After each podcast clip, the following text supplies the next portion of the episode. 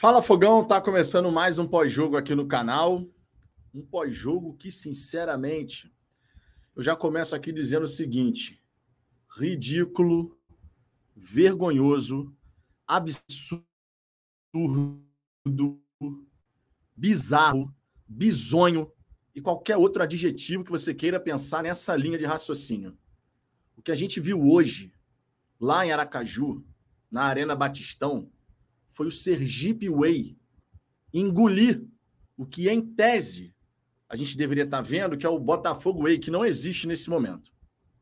Não existe nesse momento. Eu concordo aqui com o Rafael Carmo. É um slogan vazio nesse momento. Foi ridículo o que a gente viu em Aracaju. O Botafogo conseguiu provar que existe sim a classificação vergonhosa. Se alguém duvidava, duvidava que isso podia existir, agora a gente sabe que existe. A classificação vergonhosa existe. Foi o que o Botafogo fez hoje. O time do Sergipe engoliu o time do Botafogo. Enquanto teve perna, enquanto aguentou correr e como correu o time do Sergipe e correu certo, correu dobrando, triplicando a marcação, correu numa intensidade de uma equipe que queria classificar e que, sinceramente, merecia a classificação. Sejamos realistas. A equipe do Sergipe merecia a classificação. Foi absolutamente bizarro e vergonhoso o que a gente viu. Do lado de lá, uma equipe que sabia exatamente o que tinha que fazer em campo e tinha vontade para executar do lado do Botafogo, um jogo qualquer. Estava classificando até os 54 minutos e meio e 29 segundos a equipe que lutou pela classificação. A equipe que deu tudo de si pela classificação. Era essa equipe que estava se classificando até os 54 e 29 do segundo tempo. E não vamos deixar aqui de falar do senhor Braulio, Afinal de contas, o Botafogo só chega a essa classificação porque o cara foi dando um escanteio atrás do outro. Ele poderia tranquilamente ter encerrado a partida. Se coloca no lugar do torcedor do Sergipe nesse momento. Se fosse ao contrário, se fosse o Botafogo sendo eliminado nessa circunstância, o que, que a gente estaria falando? O torcedor do Sergipe tem todo o direito do mundo de reclamar. Ah, Vitor, mas teve um pênalti não marcado no primeiro tempo em cima do Gabriel Pires. Tudo bem, a gente pode falar dessa penalidade, mas isso não apaga o fato de que a gente tem que agradecer sim a arbitragem, porque não fosse isso, se ele tivesse encerrado em qualquer um desses escanteios, e estaria tudo bem, porque o tempo regulamentar, o tempo que ele tinha dado, inclusive, já tinha se esgotado, o Botafogo estava eliminado. O Botafogo estava eliminado para uma equipe que tem uma folha de 200 mil reais. E conforme foi falado na transmissão, provavelmente o jogador que menos ganha no Botafogo, provavelmente o jogador que menos ganha no Botafogo, deve ser nessa faixa aí. Um jogador do Botafogo paga a folha inteira do Sergipe. É claro que parte financeira não entra em campo. Mas o que, que você espera de uma equipe que tem uma baita folha salarial, que tem um nível técnico, individualmente falando, ou pelo menos deveria, melhor do que seu adversário. Foi aquilo que a gente falou quando a gente jogou contra o Boa Vista, por exemplo. Enfrentamos o Boa Vista, passamos o carro e é isso aí. Em dado momento, parecia. Na verdade, em dado momento, não. Durante a maior parte desse confronto, parecia que a equipe que tinha maior investimento era o Sergipe. O treinador do Sergipe deu um nó no Luiz Castro. O treinador do Sergipe fez a sua equipe jogar futebol. Nessa partida, indiscutivelmente. Indiscutivelmente. Sinceramente, eu não consegui nem comemorar o gol, cara. Eu tava tão puto assistindo a partida. Eu tava tão puto pela bizarrice que a gente viu ao longo de todo o confronto que eu sequer consegui comemorar o gol. De tão puto que eu tava. Sinceramente, o que a gente viu nesse jogo é inacreditável. O Castro já até deu a coletiva, dizendo, obviamente, que a culpa é dele. Todo treinador faz isso. A gente já sabe o que, que o treinador vai falar. Mas a gente não pode tirar os jogadores da reta, não. O Castro pode. O Castro, como treinador, até pode e deve. Porque ele é o líder do grupo e ele vai se colocar na frente do grupo. Mas todo mundo nessa partida, tirando o PR, na minha opinião, eu hoje só salvo o PR. E o Tietchan no segundo tempo, que começou a tentar fazer alguma coisa. De resto, meu irmão, o PR salvou o Botafogo de tomar uns 3, 4. O PR salvou o Botafogo de tomar uns 3, 4. E ainda quase fez o gol lá na frente. Ainda quase fez o gol lá na frente. Então, na minha opinião, o único que, assim, efetivamente você fala, esse é o salvo no jogo de hoje, é o Lucas Perry. Que é um baita de um goleiro que o Botafogo conseguiu contratar, está se mostrando realmente um cara espetacular. Agora, de verdade, cara, de verdade. A gente já tinha falado aqui essa semana que a fase de construção do Botafogo, essa capacidade de variar, construir por dentro, pelo corredor interno, pelo corredor lateral, a gente já tinha falado sobre isso aqui. Não tá legal. Não tá do jeito que a gente espera que esteja depois de tanto tempo de trabalho. A fase defensiva que a gente tinha elogiado e que estava merecendo elogios, hoje, hoje foi horroroso. A própria fase defensiva que a gente elogiou e que merecia esses elogios, a melhor defesa aí, não toma gol, não sei o quê, meu irmão, hoje foi uma parada tenebrosa, mal posicionada, toda hora com espaço para adversário. Voltamos do segundo pro, do intervalo, o Sergipe podia ter feito dois gols, não fosse o Lucas Perry. No primeiro tempo, mal começou o jogo, parecia um déjà vu do jogo do Flamengo. Botafogo começa o jogo com a posse de bola, dá porra de um chutão para frente, que não vai adiantar de nada mais uma vez devolve a posse, né? entrega, melhor dizendo, a posse para o adversário. O que, que acontece? O adversário chega na cara do gol e quase faz o gol. Individualmente falando, meu irmão, que partida tenebrosa. O Rafael, que a gente até falou aqui, olha, do primeiro jogo do Rafael na temporada, os dois, três seguintes, a gente até viu ali algum progresso. Pelo amor de Deus. O Rafael hoje minha Nossa Senhora. Minha Nossa Senhora. O Adrielson começou errando, terminou como herói, fez o gol. Mas não apaga que começou errando o posicionamento, começou errando as tomadas de decisão. O Cuesta também acho que fez um jogo interessante. Normalmente mantém o nível Cuesta, né? Então, Marçal, muito abaixo. O meio-campo completamente desconexo, meu irmão. O Gabriel Pires, hoje, que a gente veio elogiando porque mereceu os elogios, hoje, pela baixa intensidade, merece críticas. O Lucas Fernandes, fora de ritmo, até tenta alguma coisa, mas fora de ritmo. Vai errar, obviamente. Vai tentar, mas vai acabar errando. Tem que ganhar ritmo. O Vitor Sá na ponta esquerda não arruma nada, irmão. Não arruma nada. Na direita, o Carlos Alberto até teve uma chance de gol. Bola perto dele, chutou errado. Cara, mas e o Matheus Nascimento? Bom, o Matheus Nascimento eu prefiro nem comentar, porque, quer dizer, tem que comentar assim, que puta que pariu! Quando o time não cria, quando a bola não chega de forma absoluta no centroavante, você até fala assim, pô, a bola não chegou, o centroavante não teve uma mísera chance para fazer o gol. O Matheus teve uma chance na pequena área, irmão. Na pequena área. Individualmente, que coisa tenebrosa. E coletivamente, a mesma coisa. A classificação vergonhosa. O Botafogo provou que ela existe. Foi uma classificação vergonhosa. O Sergipe Way funcionou. O Botafogo Way, a gente ainda quer ver acontecer.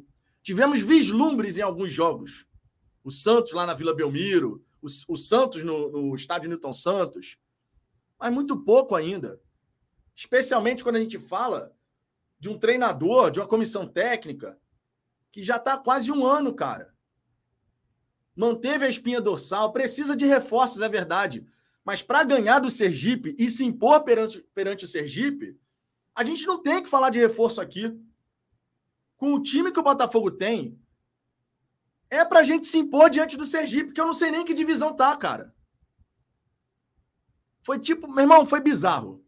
Foi bizarro, Foi vergonhoso. Não tem outra forma da gente adjetivar essa partida. Foi realmente vergonhoso. E o torcedor do Sergipe tem todo o direito de estar tá se sentindo roubado no dia de hoje. Porque eu repito, se fosse ao contrário, se fosse o Botafogo vendo uma classificação escapar com um escanteio seguido atrás do outro, com o tempo regulamentar, com os descontos, acréscimo, já, já tendo estourado, qual é, qual é que seria a nossa reação? A gente ia estar tá puto pra caralho. Então o torcedor do Sergipe tem todo o direito de achar que foi roubado. Porque o Braulio foi dando escanteio, dando escanteio, dando escanteio, e ele poderia tranquilamente ter terminado. Poderia tranquilamente ter terminado. Então, realmente, cara, o time do Botafogo, do Vasco para cá, pegando a partida do Flamengo, especialmente do Flamengo agora essa, mas o time do Botafogo contra Flamengo e contra Sergipe foi uma negação total. Uma negação total. Cara, muita coisa precisa melhorar. Muita coisa precisa melhorar. E antes de passar a palavra para o Ricardo, eu quero só trazer aqui as três declarações do Castro. Ele deu uma coletiva breve, mas deu. Primeira declaração: O culpado sou só eu, não são meus jogadores. Discordo, mas entendo o posicionamento. Ele se coloca à frente, como qualquer treinador, em tese, acaba fazendo. Enquanto treinador, assumo todas as responsabilidades por não conseguir jogar ao seu melhor nível. Quando não se consegue, só há uma forma, que é continuar dedicados ao trabalho. Assumo totais responsabilidades. Outra declaração. Hoje foi um jogo muito ruim da nossa parte. Terminou com a classificação, mas também motivado pelo bom jogo que fez o Sergipe. O Sergipe engoliu o Botafogo. Perguntado sobre a necessidade de reforços, o Castro disse o seguinte: Não falo mais em reforços. Não é necessário falar mais nada. Tá bem evidente para todo mundo que o Botafogo tem que contratar, né? Essa declaração do Castro aqui só deixa isso mais evidente. Ele não vai falar mais nada porque não precisa mais falar nada. Todo mundo já percebeu que tem que contratar. Todo mundo já percebeu. Só falta o Botafogo agir, né? Especialmente na figura do Textor. Não vou me refugiar em falta de reforços para justificar o mau momento que nós estamos. Estamos num mau momento por um conjunto de incidentes. Estávamos bem até determinado momento, há três jogos não estamos tão bem e baixamos nosso rendimento. Foram essa, essas as três declarações que o Castro deu, pelo menos que está aqui no Fogão Net. Não sei se o Fogão Net depois vai colocar mais coisas aqui, enfim. Mas em relação à partida em si, foi isso que o treinador falou. Cara, de verdade. A gente queria ver o Botafogo Way e a gente teve que ver o Sergipe Way. Boa noite, Ricardo.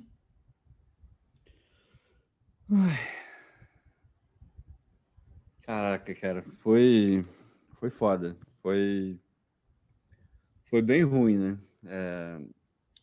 Todos os adjetivos que a gente for usar e os adjetivos, obviamente, eles vão ser muito ruins hoje a gente tem que usar porque não pode. Por mais que o Sergipe seja um time organizado, e dá para ver que é um time organizado, porra, se o Sergipe jogasse a Série A, ia ser rebaixado, porra. E rebaixado com muitas rodadas de antecedência. Sabe? Então não tem, não tem desculpa. Reconhecer sim o bom trabalho que eles fizeram hoje. Reconhecer sim que eles foram muito melhores do que o Botafogo engoliram o Botafogo. É um fato que eles engoliram o Botafogo. O Botafogo foi patético hoje. É... Mas, porra, cara, não dá para ter um, um jogo desse, assim. E como eu venho falando há muito tempo, há muito tempo, eu já estou vendo o chat aí, eu já imaginava que ia ter esse tipo de reação. É... Eu não sou apegado a rigorosamente nada nem ninguém. Já falei isso várias vezes aqui. Se vocês me perguntarem se eu acho um Castro, o Castro um treinador ruim, eu vou continuar dizendo que eu não acho ele um treinador ruim. Ele não está sendo um treinador bom no Botafogo, para o Botafogo. No Botafogo não está dando certo. E por que, que eu falo que não está dando certo agora? Por uma questão muito simples. Eu estou sendo absolutamente coerente com aquilo que eu sempre falei.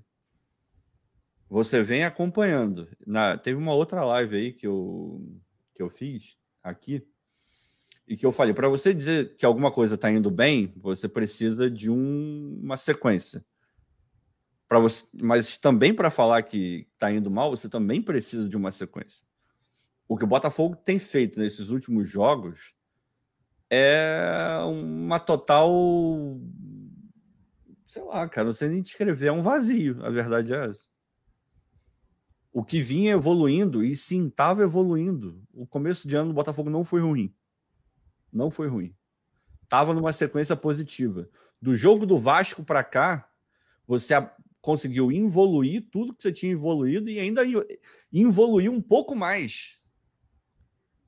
Então é, é, é óbvio que não está legal.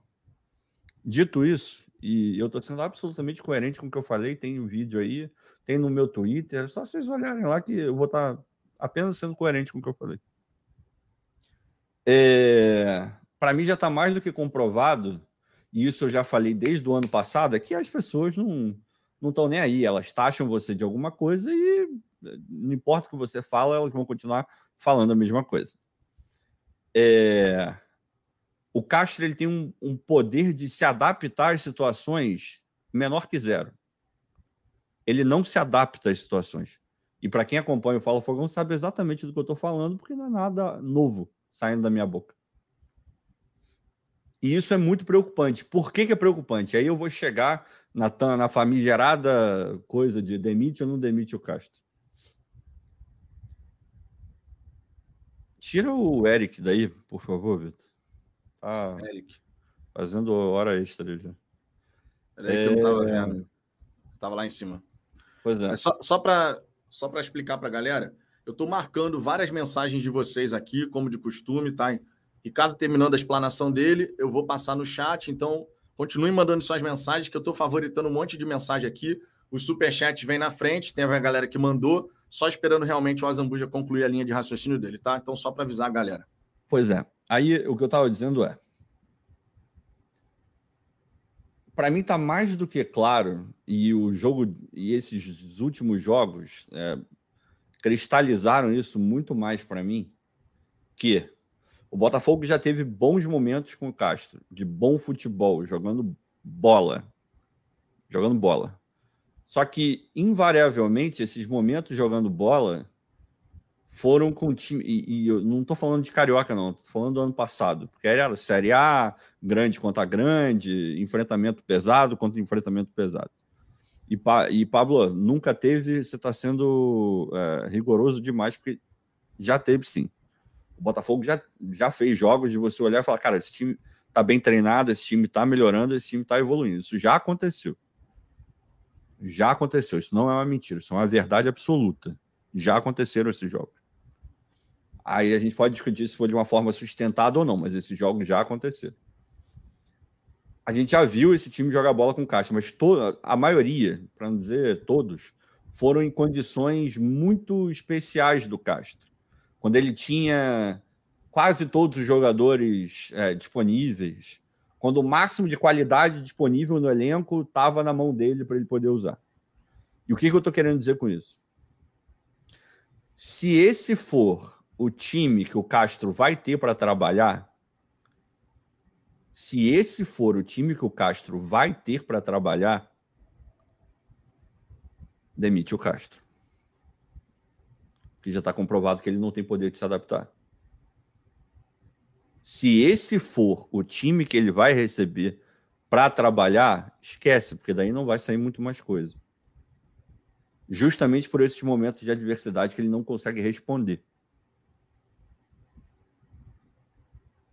Se você for dar a ele aquilo que ele precisa para que o time dele jogue bola, aí é um outro cenário. Aí é um outro cenário. Ele vai virar o melhor técnico do mundo? Ele vai virar o Guardiola? Não, não vai virar o Guardiola.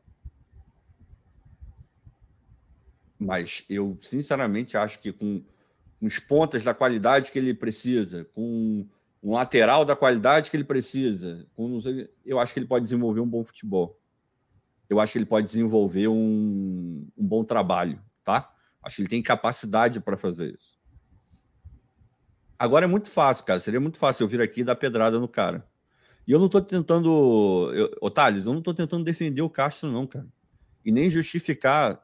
Como é que eu vou estar justificando uma má atuação se eu acabo de falar que a atuação foi ridícula? E já não é a primeira. Vocês têm que, sabe, diferenciar as coisas. E eu prometo a vocês uma coisa: se eu quiser falar que ele é ruim, se eu quiser falar que ele é fraco, se eu quiser falar que ele tem que ser demitido agora, eu vou falar com todas as letras. Eu não preciso usar de subterfúgios para poder falar isso. Eu não tenho o menor medo de chegar aqui e falar, na minha opinião, o Castro tem que ser demitido. Eu não tenho esse medo. Só que eu estou explicando a maneira como eu estou pensando. E não é nenhum malabarismo retórico. Eu realmente acredito nisso que eu estou falando. E de tanto que é a primeira vez que vocês escutam na minha boca a possibilidade de demitir o Castro. Ou quem acompanha aqui sabe exatamente do que eu estou falando.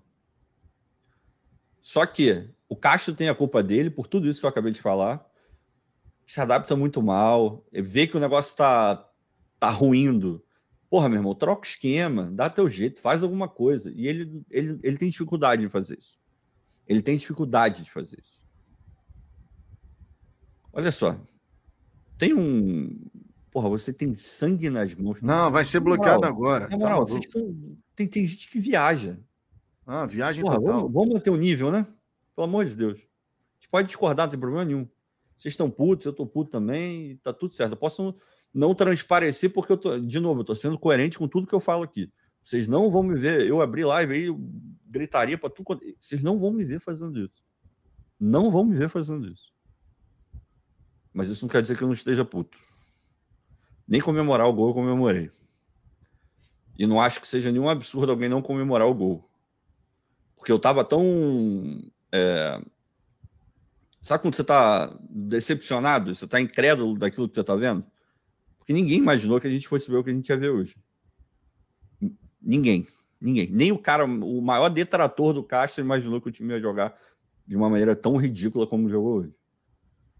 Né? Então, eu tava ali, sabe quando você tá meio absorto, assim, você tá meio. Não comemorei. Que bom, beleza, passou, ótimo. De repente a gente pode vir, sei lá, ganhar o, a Copa do Brasil. E a gente vai lembrar desse jogo e falar: nossa, vai ser uma campanha épica gente não sabe. Futebol, meu irmão, é uma caixinha de surpresa, ainda mais numa Copa. Mas é, eu mantenho o que eu acabei de falar. Se esse for o time que vai ser colocado, se essas forem as opções que ele vai ter para trabalhar, esquece, daí não vai sair. Ele, com o jogo de hoje, ele comprovou que não vai sair. Não vai sair. Agora, se você entregar, melhorar o nível desse elenco, dá para tirar bom futebol com o Castro. E lá no final da temporada você olha e fala: porra, desculpa, mas é, era para a gente ter atingido um patamar muito maior do que a gente chegou até agora. Aí você vai, pega e demite o cara. Então, esses são os meus dois cenários. Só que, só que, o Castro, como eu acabei de falar e enumerei várias coisas, ele tem culpa no cartório só que ele não é o principal culpado dessa história. Não é o principal culpado dessa história. Só antes de chegar no principal, eu vou fazer duas, duas falas rápidas. Mazuco. O Mazuco não tem culpa nenhuma da falta de contratação. Essa é uma culpa que ele não carrega. Zero culpa do Mazuco. Zero, zero, zero tá? Agora, ele tem culpa sim de deixar tudo nas costas do Castro. O Castro é o único que tá botando a cara para falar. Isso ele tem culpa. Ah, mas o Textor não deixa. Meu irmão, foda-se, você tem que botar. O Textor tá lá, sei lá onde ele tá. Você é o cara que, que tá ali no dia a dia. Você é o diretor de futebol. Você tem que responder. Você não pode deixar o seu treinador tomar porrada sozinho. E é o que está acontecendo. O Castro está tomando porrada sozinho.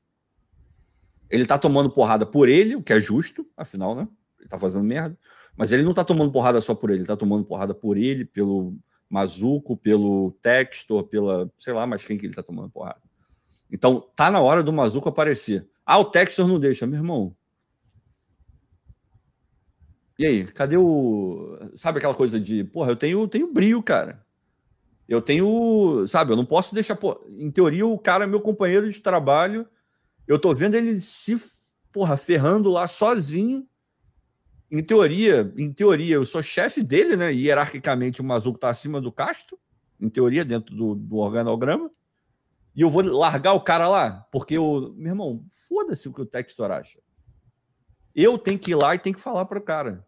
Tu não tá sozinho, não, eu vou contigo. Se você se cair, meu irmão, cai junto. Porque, porra, eu não conseguiria ficar numa estrutura onde eu sou. Eu tenho que ficar de mãos atadas vendo o cara apanhar, porra. Sendo que eu sei que a culpa não é só dele.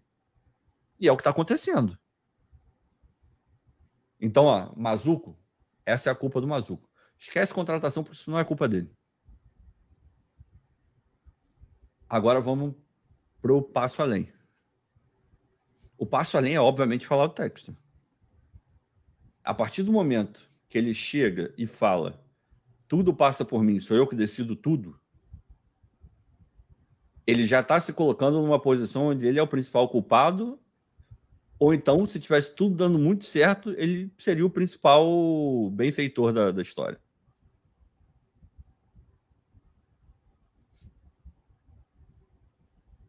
O planejamento cagado do Botafogo, culpa do texto. E a gente já vem falando disso há muito tempo. Se vocês pegarem as lives lá do começo do ano, vocês vão ver é, o Vitor, eu falando muito. Ele está comprando briga que ele pode até comprar. Só que para comprar esse tipo de briga, você tem que ir muito bem preparado para comprar. E tem que estar tá muito preparado para vencer a, a, briga. Porque a chance de você tomar piaba é enorme. E ele não estava preparado para comprar as brigas que ele andou comprando. E a gente está vendo o resultado hoje. É o Tiquinho que, porra, para mim existe o antes e depois do Tiquinho na, na lei desportiva brasileira.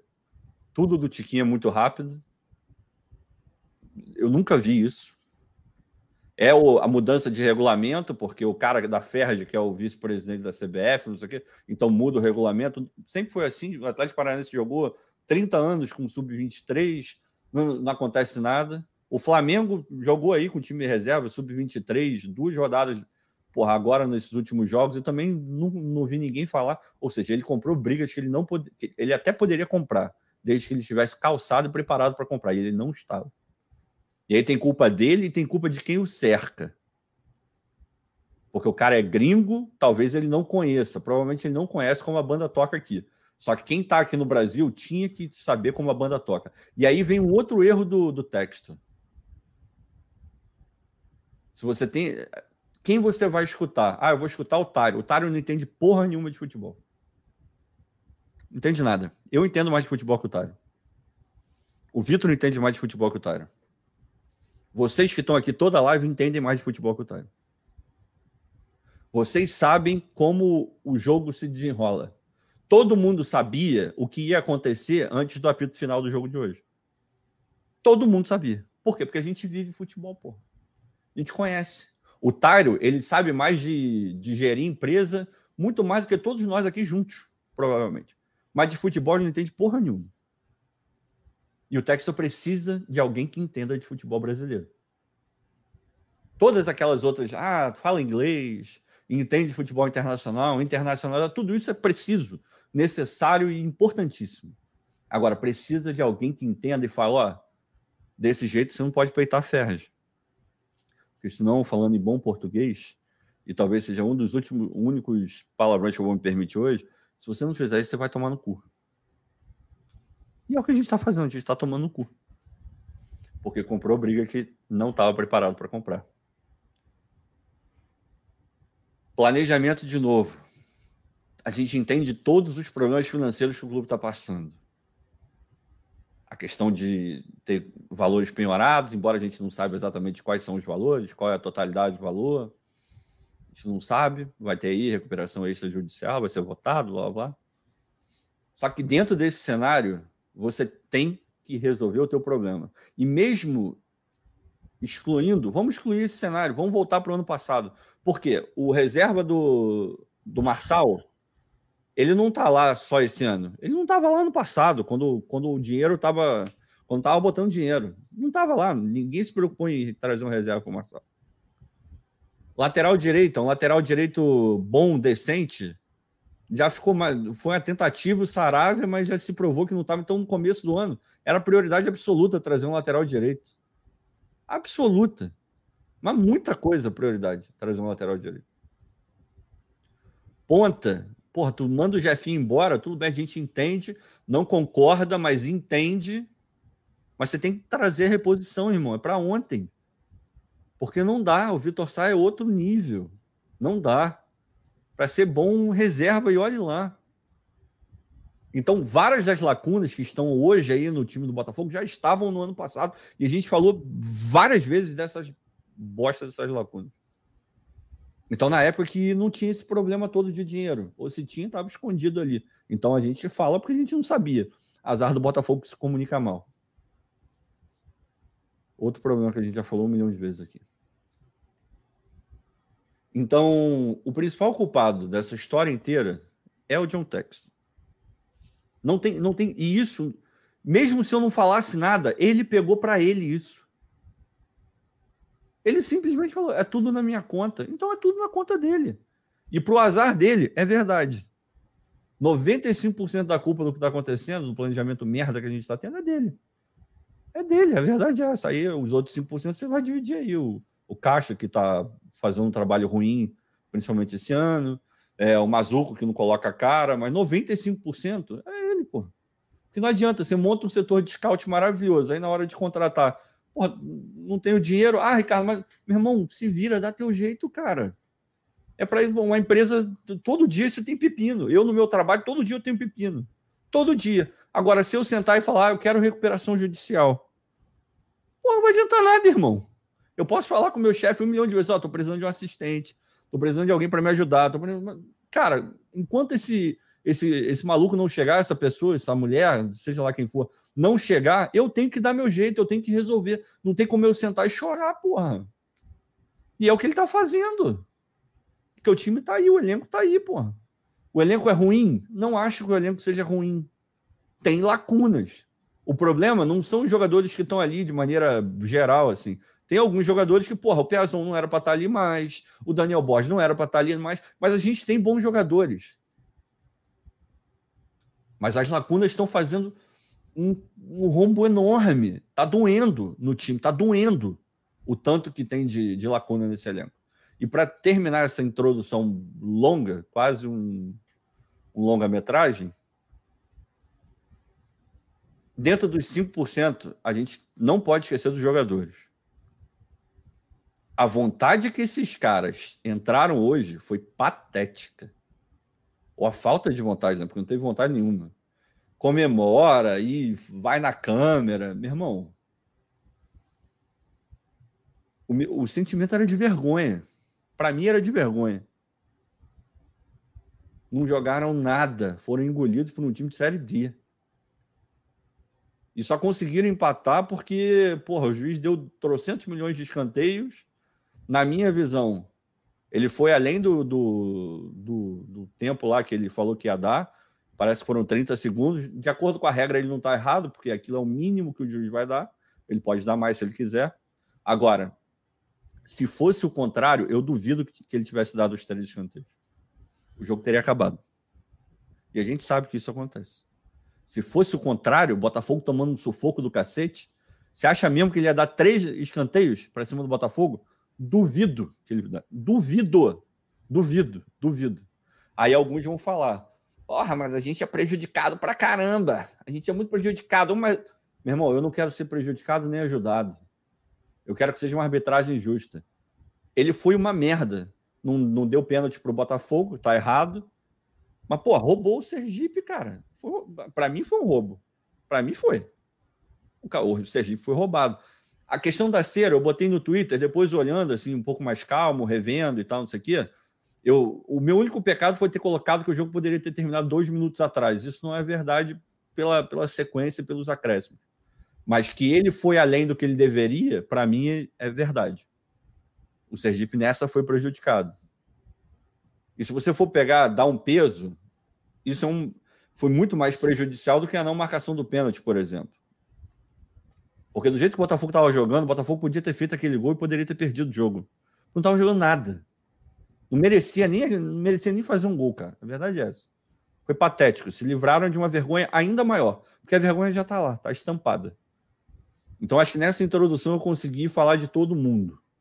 e deixar bem claro o meu ponto. E mais do que isso, deixar bem claro que eu não não posso e não vou ser incoerente. Não posso nem vou ser incoerente. Então, tudo que eu falei conversa com algo que já tenha sido dito aqui nesse canal antes. E corroborando com aquela coisa que eu sempre falo para vocês. No momento de pior dificuldade é quando você tem que manter a tua cabeça mais centrada. E esse sim, dentro do campo bola, eu acho que esse momento chega a ser pior do que o momento do ano passado, onde a gente perdia, perdia, perdia, perdia. Porque lá você tinha uma série de, de situações que você poderia tentar explicar o que está acontecendo. Hoje, esse número é muito menor. Então, para mim, é muito mais profundo o que está acontecendo agora. Embora estejamos disputando um campeonato carioca que não vale porra nenhuma. É aquilo que eu sempre falo, a questão de cenário. Então, desculpa, me estendi muito mas acho que hoje precisava. Não, de boa. Só tem um ponto, cara, antes de passar aqui na galera que mandou superchat, as mensagens que eu mandei, só tem um ponto que, na verdade, eu não concordo com as coisas que você falou, que é essa questão de a gente precisa de mais reforços ainda para que a gente possa ver, de fato, uma produção ofensiva, por exemplo, melhor. Não, não, não eu não falei isso. Você entendeu, você entendeu não, errado. Eu não falei não, isso. Não entendi errado. Quando você não, fala. Eu não falei isso. Der... Deixa, eu, deixa eu concluir minha linha de raciocínio. Eu deixei você falar aqui um tempão. Não, não, deixa eu, eu já estou falando que seu raciocínio desde o princípio está errado, porque eu não falei isso. Mas deixa vai, eu falar para poder mostrar para você qual foi o ponto. Fala. Você disse que se não Fala. chegar ninguém, demite o Castro, porque daí não vai sair mais. Você falou isso? Falei isso. Foi exatamente certo? isso. Ou seja, hum. para sair mais, tem que chegar os jogadores. Pra... Não, não, não, não. Aí, esse é o problema da, da tua interpretação não é para sair mais. Ele, ele seria obrigado, para ganhar do Sergipe, era mais do que suficiente. Sim, não, não estou falando. Tô, eu não estou falando, falando de. Ô, Vitor, de modo geral. De, quando eu falo isso, eu estou sempre mirando no máximo que esse time pode render. Eu estou sempre mirando num trabalho que vai te entregar os melhores resultados. Para jogar mais do que esse time está jogando, com esse elenco, ele é obrigatório que ele consiga fazer.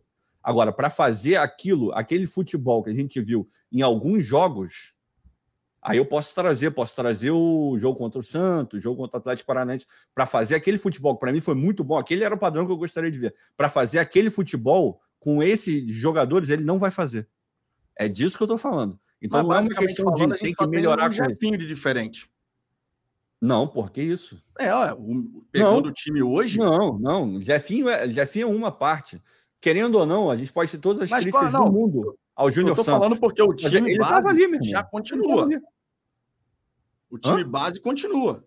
Não, continua, Vitor. Claro que continua. Claro que continua. Só que não tem o Jefinho. Então, pô, tu já piorou pra cacete o, o nível do time dele. Querendo ou não, é, eu não gosto do Júnior Santos, tá?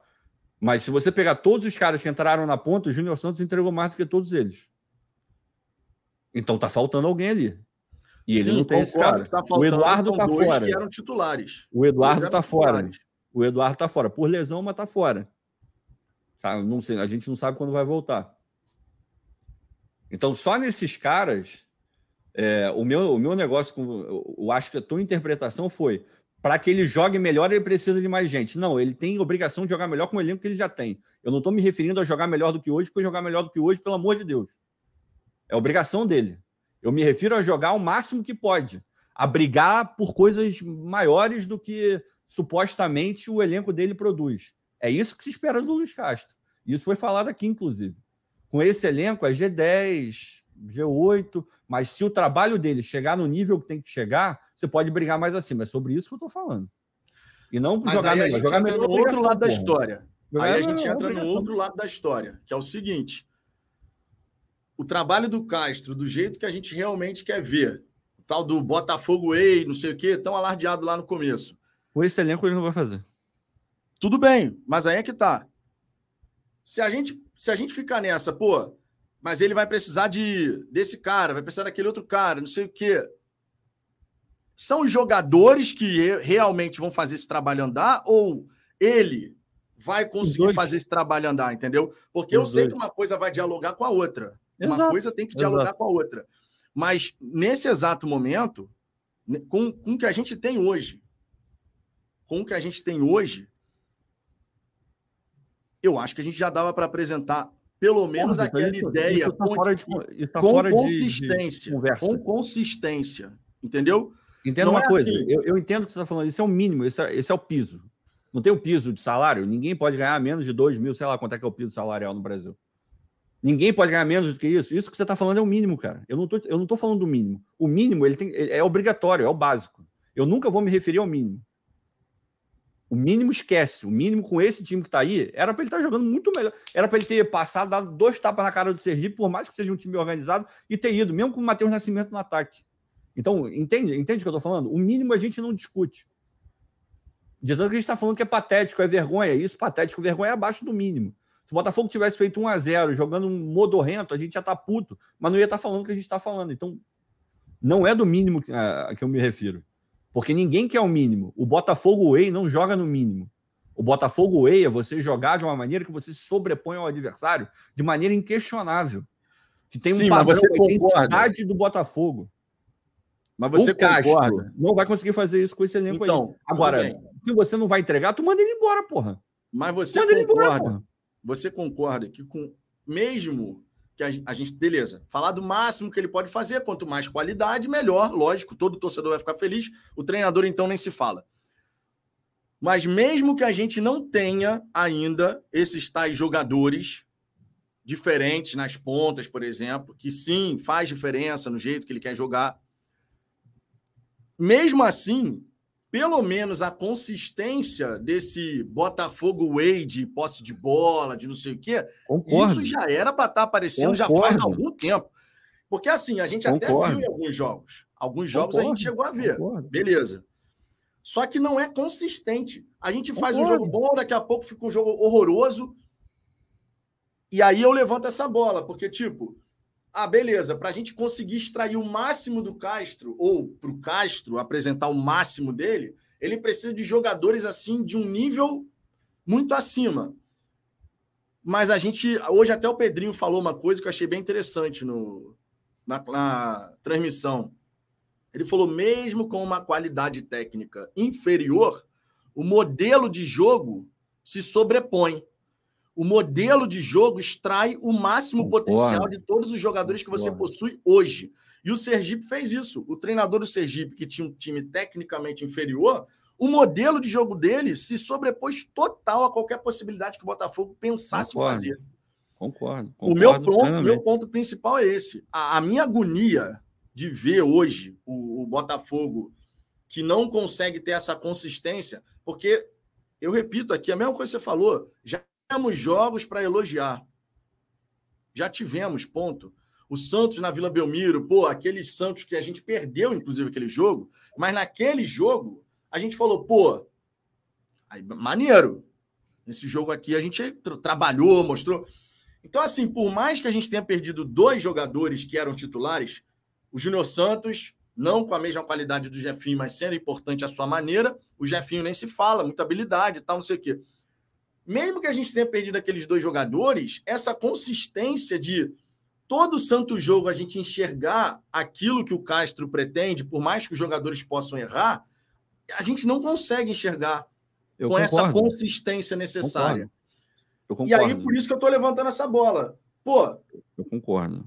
É a qualidade dos jogadores que vai fazer esse time realmente produzir esse jogo bonito, de posse de bola, troca de passes, ou é de fato o treinador que, mesmo com, sem ter os atletas que ele precisa, e a gente sabe que tem lacunas nesse elenco, nenhum botafoguense vai discordar disso, mas é o Castro que vai conseguir fazer com que a gente veja isso constantemente. Eu Porque concordo. nesse momento um a minha agonia é não temos consistência. A Só gente vê um num dia, daqui a pouco não vê, e a gente já está nessa há quase um ano. Eu concordo com você. O meu ponto é o seguinte: o Castro não foi contratado para arrumar o time, o time ter um padrão. Ele não foi contratado para isso. O Castro foi contratado para ir além disso. O Castro foi contratado para formar uma identidade do Botafogo. Pô, você vai. O Sergipe estava super bem arrumado hoje, jogou muito bem. Existe uma identidade do. Não existe um Sergipe Way. Então, o que o Sergipe apresentou hoje é o mínimo que você espera do Botafogo. E para chegar nesse nível, você não precisa contratar o Castro. Você não precisa pagar um milhão e meio para um treinador. O Dorival Júnior te entrega isso por muito menos. O Cuca te entrega isso ganhando menos. Você não precisa de, não precisa. O, talvez o cara do o rapaz aí do do Sergipe te entregue isso por infinitamente menos dinheiro. É, esse é o meu ponto. Quando você contrata o Castro, você quer ir além, você quer que, eu, que você você quer ver coisas que você não não veria de maneira ordinária no Brasil. Você traz o cara da Europa, o cara que teve lá a sua carreira, revolucionou a divisão de base, tem uma metodologia e não sei o quê. Você paga um milhão, sei lá quanto que esse cara ganha. Não é para te entregar um time organizado apenas. Porque, repito, isso é o básico. Isso é o básico. Agora, quando você traz esse cara e espera que ele entregue uma coisa absolutamente diferente do que qualquer outro cara faria no Brasil, porque foi isso que o Textor foi buscar, foi por isso que ele bateu o pé, se ele não achasse isso, ele não teria batido tanto o pé pelo Castro. Ele enxerga. A gente pode discutir se, essa, se esse olhar que ele tem para o Castro ele é válido ou não. Se ele tem que ser tão bonito ou não, se ele tem que ser tão apaixonado ou não. Eu não estou discutindo isso, eu estou pensando com a cabeça do cara que contratou e porque é o cara que vai julgar se tem ou não que mandar ele embora. Então, quando você paga um milhão e pouco para ele, você não está querendo só que ele te entregue um time competitivo. A partir desse momento, a partir desse momento, você tem que jogar, porra, eu tô dando qualidade suficiente para ele me entregar aquilo que ele tem que me entregar? A minha resposta hoje é não. A minha resposta Mas percebe é que a gente acaba andando em círculo, porque no ano passado a gente teve Mas que falar a mesma é coisa. Ponto. Esse é o ponto, é exatamente esse é o ponto. Por isso que eu fiz o fator de corte. Se você não vai entregar a qualidade para que o treinador, seja ele qual for, te entregue aquilo que você está querendo que ele te entregue, tu manda ele embora e pega outro. Porque para ter um time organizado, manda ele embora e contrata o Dorival Júnior, cara. Zero problema de mandar o Castro embora. Aí do Dorival Júnior, eu não vou exigir que ele, que ele tenha um Botafogo Way. Então, com esse elenco aí, eu vou exigir que ele tenha um time organizado e, porra, e vou entender que não vai ter identidade, mas que a gente vai brigar por alguma coisa. Esse é o meu ponto. Por isso que eu estou falando que é, o que eu tô é, é para cima, para cima, porque para fazer um trabalho organizado, ele poderia ter contratado todos os outros. Todos os outros, todos os outros. Simbora, deixa eu trazer aqui as, os superchats da galera. 48 minutos de resenha. Obviamente, as, a debate aqui, o Ricardo fez a introdução dele, eu fiz a minha, cada um com seu ponto de vista em alguns aspectos, outros a gente pensa exatamente igual, e isso é interessante. A gente vai trazendo aqui visões sobre o momento, sobre a situação, sobre o que deve ser para o futuro, enfim. Mas vamos trazer aqui a opinião da galera também, né? Túlio Magavilha, Luiz Castro apático à beira do gramado, fazendo substituições aleatórias. Me pareceu o recado para o Textor, mas mesmo assim ele tinha que montar time melhor. Vergonha. Hoje foi vergonhoso. Não tem nem o que falar em relação a isso. É, Glauco Almeida, o prejuízo que o Castro vem causando para o Botafogo é maior que a multa dele. Bom, na verdade, isso não se aplica, né? É, não, não é. Não. Isso não, não, se aplica porque, assim, se a gente tivesse sido eliminado hoje, a gente teria um cenário completamente diferente, porque a gente teria uma eliminação bizonha na primeira fase da Copa do Brasil, onde o Botafogo pode, pode empatar para avançar. E a gente não teria mais possibilidade, por exemplo, de chegar em oitava de final, quarta de final de Copa do Brasil, ou enfim. Como a gente ano passado chegou nas oitavas. E essa, todo esse dinheiro de premiação, aí sim, isso que você está falando poderia se aplicar. Aí sim, você está falando poderia se aplicar. Mas, como classificou, acaba que isso não faz tanto sentido assim. É, Juliano, imagine aqui um extenso xingamento aos jogadores, técnico, comissão e diretoria da SAF. Imagine mais um pouco e aumente muito mais, além de um pedido de fora, para cinco ou seis jogadores.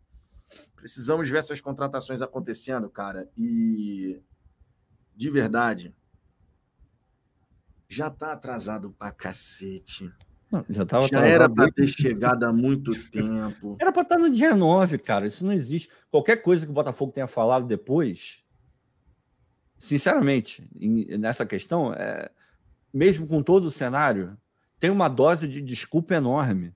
Tem uma dose. E aí entra a comunicação. Ah, vamos, a partir da janela fechada, poderemos ir. Porra nenhuma. A janela fechou, porra, com cadeado, você fez proteção anti-furacão e não aconteceu nada depois disso. Não aconteceu nada. E já tava falando. O mês de fevereiro trás. foi frio, igual o inverno cara, aí. Pelo amor de Deus, pelo amor de Deus. A gente pensando que fevereiro, não, então fevereiro as não, conversas para. vão avançar, não sei para. o quê. Para. Mas não, né? É... Davi, e aí, Ricardo, ainda acha que não está tudo errado, 50% errado, 70% errado? Ainda acha que o Textor é preparado e sabe o que está fazendo? Você pode comentar, mas já falou bastante, né, sobre na, na explanação inicial. Acho que como essa mensagem foi mandada aqui às 11h09, então dá para a gente dá para a gente colocar que o Ricardo já respondeu, fez a introdução dele, falou de todos os é, participantes da, do, do Botafogo nessa história, Mazuco, Textor, Castro, jogadores. Então, assim, cara, é uma coisa que a gente sempre vai falar aqui. Todos, sem exceção, têm parcela de responsabilidade. Só que, claro, quem é o dono? Quem dá a palavra final? Quem autoriza ou não a contratação? Esse vai ter uma responsabilidade muito maior. Ele Simples poderia assim. ser até o dono só, né, Vitor? Mas o, o negócio é que ele não se limitou a ser o dono. Ele veio e falou: sou eu quem decide. A caneta é minha. Ah, ele bateu no peito e chamou a responsabilidade para ele. Porque você pode ser o dono, mas você pode delegar, você pode confiar nas pessoas que estão com você. Aí você, querendo ou não, ainda assim você vai pegar uma boa parte da culpa, afinal você é o capitão principal da história, mas você consegue diluir essa, essa história, você consegue apontar falhas em outros setores e tal, não sei o quê. Só que quando você traz isso para você, é inevitável, cara. Inevitável. A, a conta vai cair nele. E zero pena, zero pena, porque a verdade é. Ah, essa. não, porque não tem que ter pena mesmo, não, cara. Porque nessa hora que o cara decide centralizar tudo e tentar gerenciar uma operação como a SAF Botafogo à distância, hum. cara, beleza. Você é o dono, você vai participar das informações, as pessoas vão compartilhar tudo com você, tudo bem, não tem problema nenhum. Afinal de contas, você é o dono. É o seu dinheiro que tu está colocando na operação, problema zero. Só que, cara, uma operação complexa como essa, não dá para simplesmente você chegar e querer centralizar. Se você vai ficar à distância, e é isso que vai acontecer, delega, porra. Contrata um CEO, dá autonomia para esse cara, um cara competente, mas delega. Faz as pessoas poderem. Essa história, por exemplo, que a gente já falou aqui. Define um orçamento para o departamento de futebol e fala: ó, dentro disso aqui vocês podem contratar. Fora disso aqui, não. E se extrapolar tal teto salarial aqui, vai ter que falar comigo. Beleza, já são regras mais maleáveis. O que não pode é o scout falar, ó, sombra para o Tiquinho. Tem o Edgar Júnior, um jogador que tem características aqui que podem agregar dentro do que o Castro deseja. Aí o time lá pede 200 mil dólares. Conversamos, falamos com o jogador, o jogador tem interesse. Texto, pô, é só assinar, hein? 200 mil dólares. Não. Porra, peraí, cara define um orçamento, dê uma autonomia para as pessoas que foram contratadas, faz com que o Mazuco não seja meramente o cara do contato, porque hoje o Mazuco é o cara do contato quando a gente fala de negociação. É o cara que vai chegar, entra em contato com a equipe, com o empresário, com o jogador, não sei o quê, mas no fim das contas a decisão não é dele. A decisão não é dele. Ele é o diretor de futebol que não manda em nada. Porque o diretor de futebol deveria ter a prerrogativa de fazer as contratações dentro de um orçamento pré-determinado, seguindo as orientações do, do Luiz Castro e do Scout, com as características, mas encaixando todas as pecinhas ali, cara. Não dá. O, o texto está errado em ficar centralizando. Não dá para ficar centralizando. Eu entendo a centralização lá no começo, o Ricardo também entende. Pô, tu tá chegando, não tem nem plano, por memória, é tudo em planilha, não tem nenhum sistema de informação que você possa ter lá, tudo organizado. Eu entendo perfeitamente. Tu compra um time, aí tu vai ver, pô, me mostra aí os controles e tal. Ó, essa planilha aqui, atualizada manualmente. Tu vai sair despejando dinheiro sem você saber para onde está indo? Não vai. Ninguém é maluco de fazer isso. Agora, o tempo vai passando, a gente está quase um ano de SAF e não tem um diretor executivo. Não tem um cara, um, uma liderança pesada que vai realmente coordenar toda a operação daqui do Brasil. E aí, quando a gente vive esse momento turbulento, extra-campo, pegando fogo, com questão de ferge, com questão de penhora, com questão de bloqueio, com agora Tiquinho Soares, jogadores sendo. Tiquinho Soares suspenso, já vai ter julgamento dele e dos outros jogadores.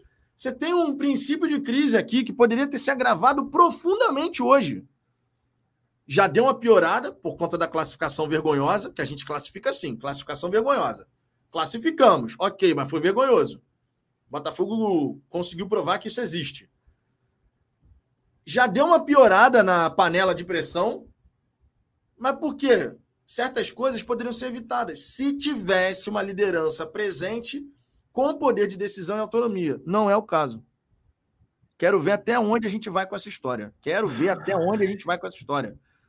E de verdade, se tem uma coisa que a gente vai fazer aqui, meu irmão, e eu assumi esse compromisso no vídeo que eu gravei, meu irmão.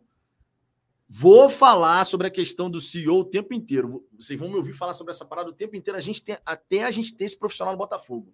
Porque não dá para a gente ficar levando as coisas assim, centraliza no texto, ele decide tudo e é isso aí mesmo. Não dá, tá errado. Tá errado. Pensando no desenvolvimento da operação, precisamos dessa liderança presente. Aí das duas, uma. Ou o Textor vem e passa um tempão no Brasil, que não vai acontecer, ou ele contrata um profissional desse e, que, e dê autonomia pro cara, né? Só para não, pra não momento, ser simplesmente o fantoche, né? Esse momento tá tão doido, mas tão doido, que hoje eu vi no chat várias pessoas que só discordam de tudo que eu falo concordando comigo. Isso é muito doido, cara. Isso é muito doido. Porque é, tá, tá muito. Eu juro que eu não estou conseguindo entender o porquê que a chave virou nesse, nesse nível. Porque, tudo bem, poderia não ser a maior evolução do mundo, mas até o jogo contra o Vasco, a coisa estava caminhando. Alguém vai falar, ah, mas começou a ter clássico. Pô, a gente jogou contra o Fluminense e não foi só porque ganhou, mas tá ali, se segurou. Eu nem achei que foi um jogo tão bom assim, mas é, se segurou e tal, mostrou que estava ali organizado. Até mesmo no jogo contra o Vasco, mostrou que estava organizado. Depois daquele momento, eu não sei o que aconteceu, meu irmão. O negócio descambou total num nível que, assim, é muito difícil que tenha desandado nesse nível por nada. Alguma coisa aconteceu. Agora, o que é, eu não vou ficar aqui conjecturando, porque eu acho isso horrível. Mas esses caras lá dentro precisam ter uma conversa muito séria, porque está acontecendo alguma coisa, não é possível. Nenhum time vira a chave nesse nível de estar de tá ali evoluindo, mesmo que devagar, para um futebol abaixo da crítica, que é, porra, o que o Marçal não está jogando é uma piada. O Marçal, porra, esse Marçal aí, Pô, tu olha assim e fala: hum, até que o Hugo não é tão ruim. Com esse Marçal, o Hugo pode ser reserva dele, pô. Tranquilo. Não precisa nem contratar mais. Para esse nível de Marçal, beleza. Pô, tu pega o Ad... até o Adrielson tá se embananando todo. O Tietchan hoje. O primeiro até... lance lá do, do Sergipe foi um erro do Adrielson. Pois é, o Tietchan sucumbiu, meu irmão. O Tietchan sucumbiu hoje, o time jogou porra nenhuma. E era o cara mais constante do time, melhor jogador do time da temporada. Sucumbiu, irmão. Só, só dois jogadores se salvam. Cuesta, sempre joga bem. E o, o PR, que por hoje quase fez um gol. Seria história. O PR foi espetacular, meu irmão. Tirando esses dois, e, e, e, vou botar o Tietchan por uma questão de justiça. Hoje ele fez merda também, mas ele vinha salvando. Tirando esses três, o que esses caras não estão jogando, e a gente sabe que eles podem jogar mais do que eles estão jogando. O Adrielson não é esse zagueiro aí. Ah, Ricardo, fica difícil, né? Porque ele jogo, tá jogando mal e jogou muito bem. Como é que você sabe que ele é esse e não é aquele? Porque, porra, meu irmão, para jogar naquele nível, um cabeça de bagre não joga. Então ele tá muito mais perto de ser aquele jogador do que ser esse merda que tá aparecendo aí. Isso serve para quase todos, tirando alguns que, pô, Rafael não tem condição. Esquece, Rafael não tem condição. Nem de ser, nem de ser o lateral reserva. Não, não tem, depois cara. do jogo de não hoje, tem. cara. Ele erra tudo. Ele não consegue dar um bote decente, ele só faz falta. Não, o cara os tá passes bizonhos que ele deu. Para, pois é. Ele deu uns passes bizonhos, meu irmão, no pé do jogador do Sergipe, cara. Entende? Não tem surreal, como. não. Surreal, Agora, surreal. O que está acontecendo, eu não sei. Aí entra outra parte do Castro ele tem que, tem que identificar o que está acontecendo, chamar numa conversa e falar, irmão, olha só, não é possível que vocês consigam fazer esse nível de jogo estejam entregando essa merda que vocês estão entregando. Eles têm que saber qual é o motivo, porque existe. Nenhum time. E aí não se trata de sair da água para o vinho, tanto que eu não usei essa expressão. Eles saíram de um time que estava ali, dando aquelas evoluídas, assim. Ah, tô começando a ver alguma coisa ali, um padrãozinho aqui, tá organizado, não sei o quê. Tá, tava ali, tava temperando o arroz com feijão para chegar naquele mínimo que eu, que eu falei aqui. Aí sai disso, pô, o arroz e o feijão não é nem queimado, esturricado, irmão. Porra, tudo preto, fumaça saindo. Porra, não, não é possível. Não é possível. Tem alguma coisa muito esquisita. Não, e uma coisa que me preocupa muito, eu acho que preocupa todo mundo nessa hora.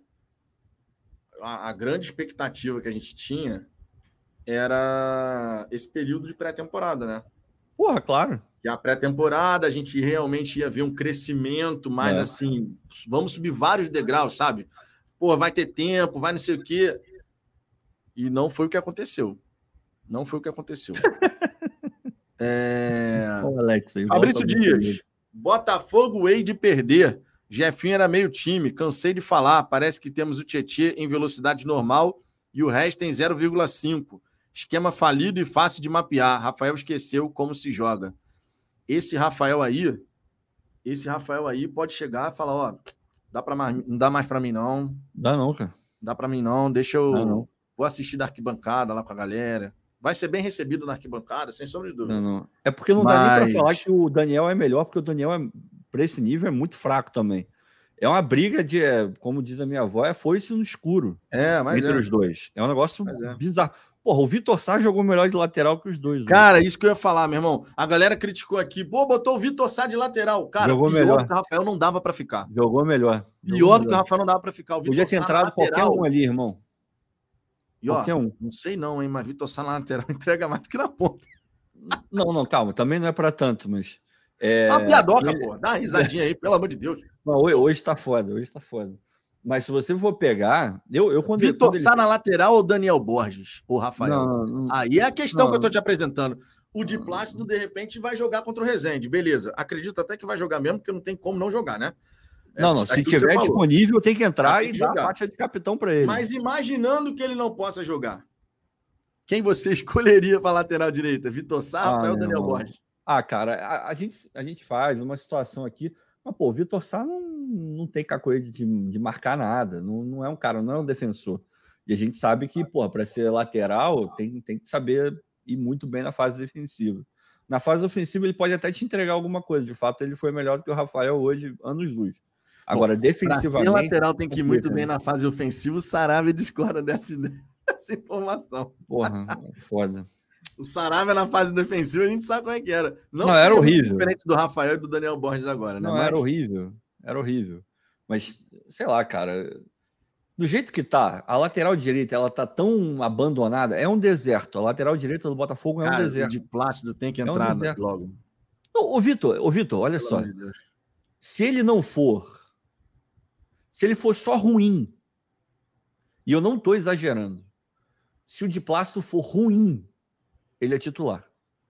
Não, é, com ruim. certeza. Com certeza. Se ele só for ruim. É Porque é o Daniel Borges hoje ele é horroroso. Titular. E o Rafael hoje é horroroso. Se ele for ruim, ele é titular. Então, porra, esse é o nível de expectativa que eu tô com ele. Sem sacanagem. Se ele escrever o nome dele certo na súmula, se ele entrar com o meião na altura correta, se ele não trocar o número da camisa, souber andar em linha reta e minimamente fechar um espaço, tá bom já. Tá bom. Agora, é, eu gostei da entrada do Luiz Henrique hoje. Hoje mostrou que estava querendo. Mostrou que estava querendo, é. Achei interessante. Mostrou aquela, que aquela jogada que aquela jogada que ele dá a canetinha, toca aqui o Matheus Nascimento, aquela bola, Ricardo. Podia ter entrado. Ricardo, aquela bola era para ele devolver Aquela pro, bola para ter chutado. Não, Ricardo, de canhota, chutando não, cruzado. Não, não, não, não, não, não, não, Olha só, olha só, olha só. Pelo amor de Deus. O que você está falando é o ideal. Uma vez que você não tem, você tem que fazer aquilo que você pode fazendo o que ele podia, aquela bola ele tinha que devolver, porra. Ia pegar de frente ah, mas, ó, o, um o centroavante que quase não tem chance de finalizar. Aquela bola não tem nem que pensar, não, irmão. Aquela bola bem, essa bola aí a gente pode até discutir. Porra, o que não dá para perder é aquela cabeçada que o Matheus perdeu dentro da área sozinho. Aqu aquela ali, tem, não tem, aquela não ali, tem como. o Pedrinho até falou, a bola veio um pouquinho não, atrás. Não, não, não, não, o Pedrinho contemporizou. Não, ele perdeu, foi patético. Perdeu, aquilo. perdeu, perdeu. Perdeu feio, perdeu. patético, patético. Aquela bola ali, ele, ele, ele foi todo errado para a bola. Meu irmão, aquilo ali era só subir Rapaz, e botar não, não, a testa. Pera, pera, pera, era gol. O Geraldo Filho, falar que a gente devia torcer para o Flamengo, isso é uma ofensa gigantesca, irmão gigantesca. Tá não, não, o pior foi chamar da, da, outra parada. Porra. Tava dizendo que a gente só sabe criticar. Geraldo. Bom, enfim, segue o jogo. Enfim, segue o jogo, né? Segue o jogo. Não, e, e, e, dá um bloco porque é muito mal educado. É, muito mal educado, ó. Tchau e benção, Geraldo. Pô, chamar os outros de flamenguistas deve falar que é arrombado. Pô, não, pelo é, amor de não, Deus, irmão. Pelo amor, pelo amor de Deus. Deus.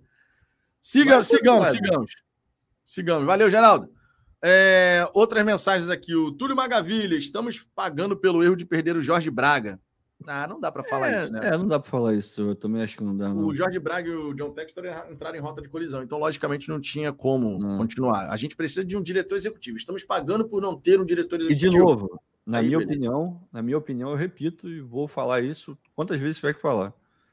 O CEO do Botafogo precisa entender de futebol e principalmente de futebol brasileiro o Jorge Braga, meu irmão, acho que ele deve ter sido apresentado a uma bola de futebol no momento que ele entrou no Newton Santos.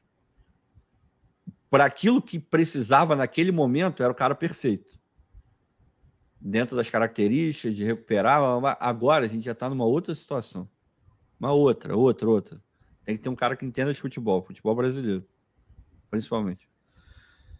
É, Bruno da Rocha, horrível. Vergonha desse time já deu para Luiz Castro. A batata do Castro vai começar a assar cada vez mais. Ah, já tá, viu? Bem e a gente, já, a gente já tinha dito aqui.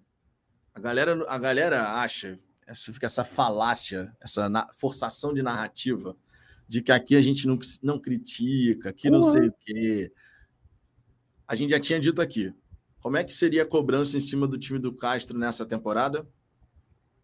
Ia ser o mesmo tom do ano passado?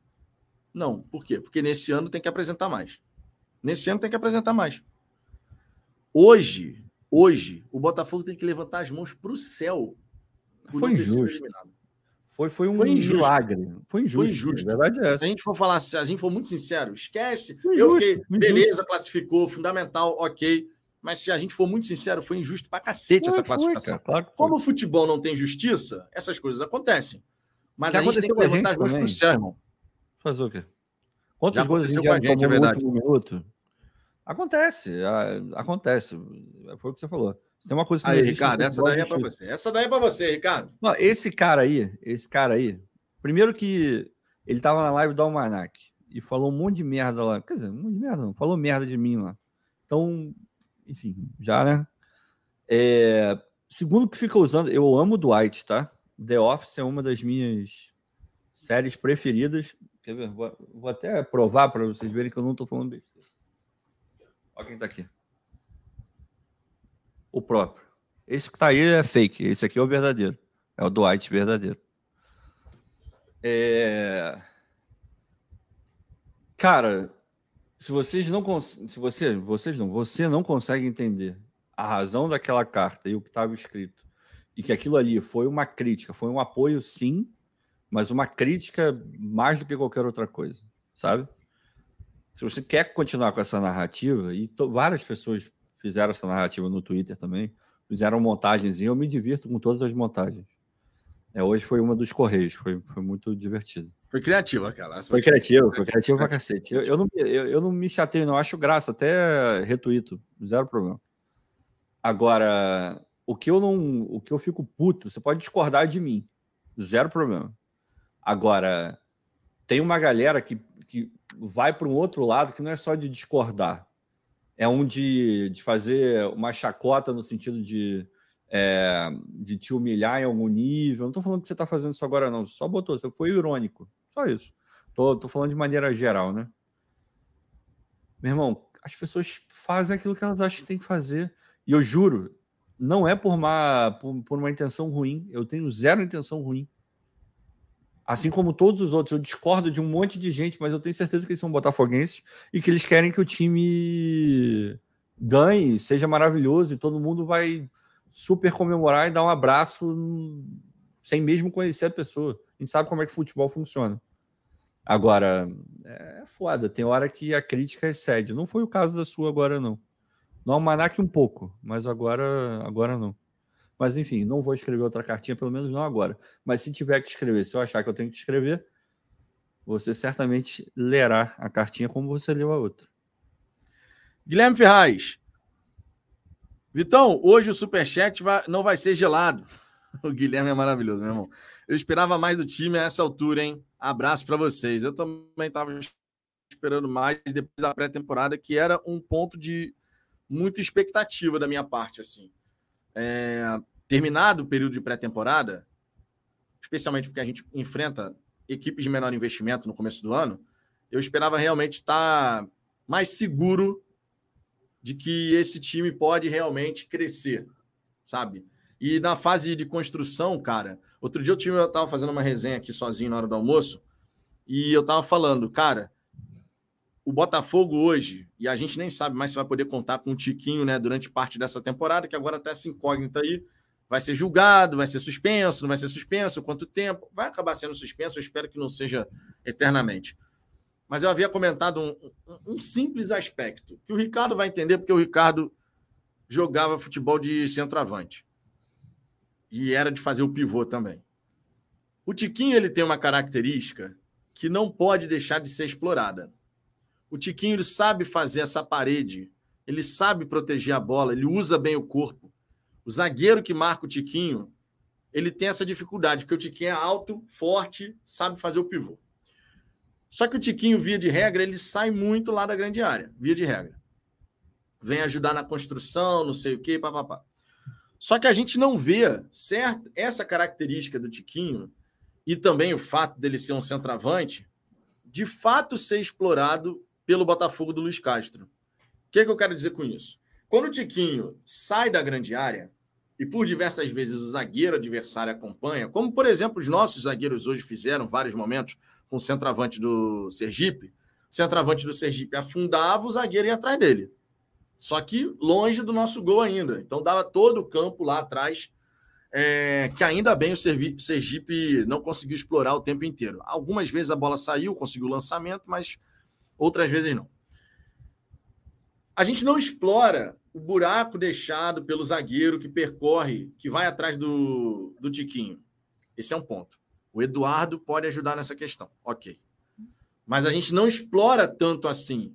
Na ausência do Eduardo, eu não posso deixar de explorar essa questão, nem que seja o ponta fazendo facão. O ponta, não é o Eduardo por dentro, o ponta faz o facão. Tiquinho saiu, o ponta vai. O ponta faz o facão para entrar. Não vemos isso acontecer. Não vemos o Tiquinho receber bolas em condições de criamos pelos lados do campo, com ponta, com lateral, com meio encostando. O Tiquinho só recebe a bola para dar um toquezinho no segundo pau. São raras as vezes que isso acontece. Até já fizemos gol assim. Tiquinho já fez gol assim, mas raras vezes isso acontece. Não vemos também a gente explorar o Tiquinho perto da grande área, fazendo o pivô ali na meia-lua com o meia passando para o Tiquinho só rolar ou para um lado ou para o outro. Também não vemos. O Lucas Fernandes tem capacidade de fazer essa movimentação e o Eduardo. Esses dois têm capacidade de fazer essa movimentação constantemente, porque é característica dos jogadores. Mas a gente não vê essas principais características do Tiquinho, centroavante de área, pivô, saiu para fazer o pivô na intermediária, abriu o buraco na defesa adversária. A gente não vê o Botafogo de fato buscando fazer, fazer Vamos fazer essa jogada porque isso está acontecendo.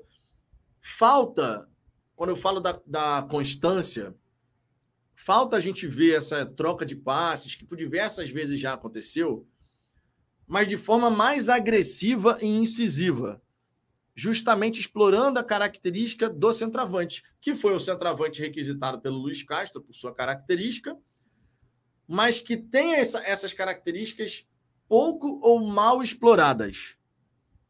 E aí a gente está falando da fase de construção, da fase de criação. contra as equipes pequenas do futebol carioca, honestamente, sendo muito sincero com vocês, contra as equipes pequenas do futebol carioca, eu esperava um Botafogo muito mais envolvente. Por exemplo, o jogo que a gente fez contra o Boa Vista, que a gente pudesse ver aquele padrão, não exatamente igual, mas aquele padrão de um Botafogo mais envolvente, não sei o quê. Eu esperava ver isso se desenvolvendo bem ao longo do Campeonato Carioca.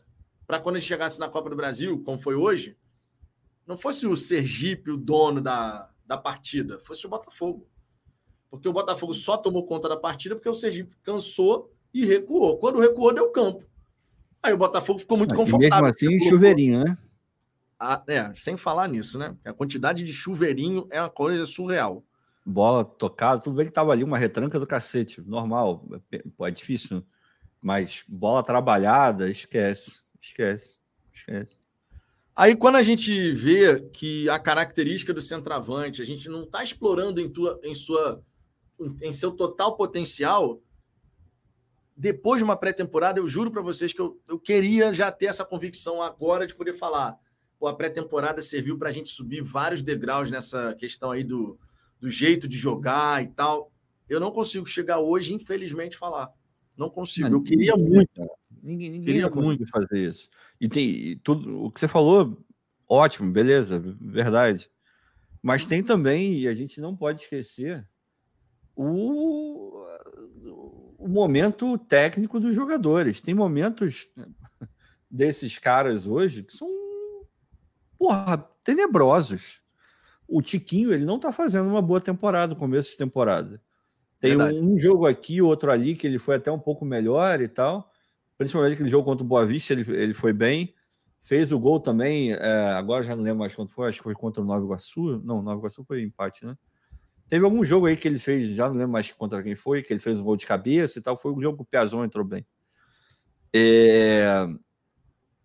Mas tirando isso, muito abaixo daquele tiquinho dominante que a gente esperava ver, né? E isso é preocupante, cara. Isso é bem preocupante.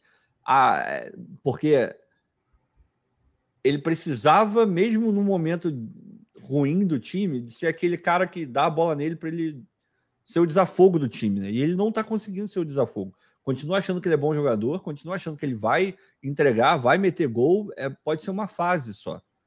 Tudo bem que a gente não sabe quando ele vai meter, né? Porque, porra, tá, tá foda, né? Estão querendo suspender ele de tudo quanto é jeito.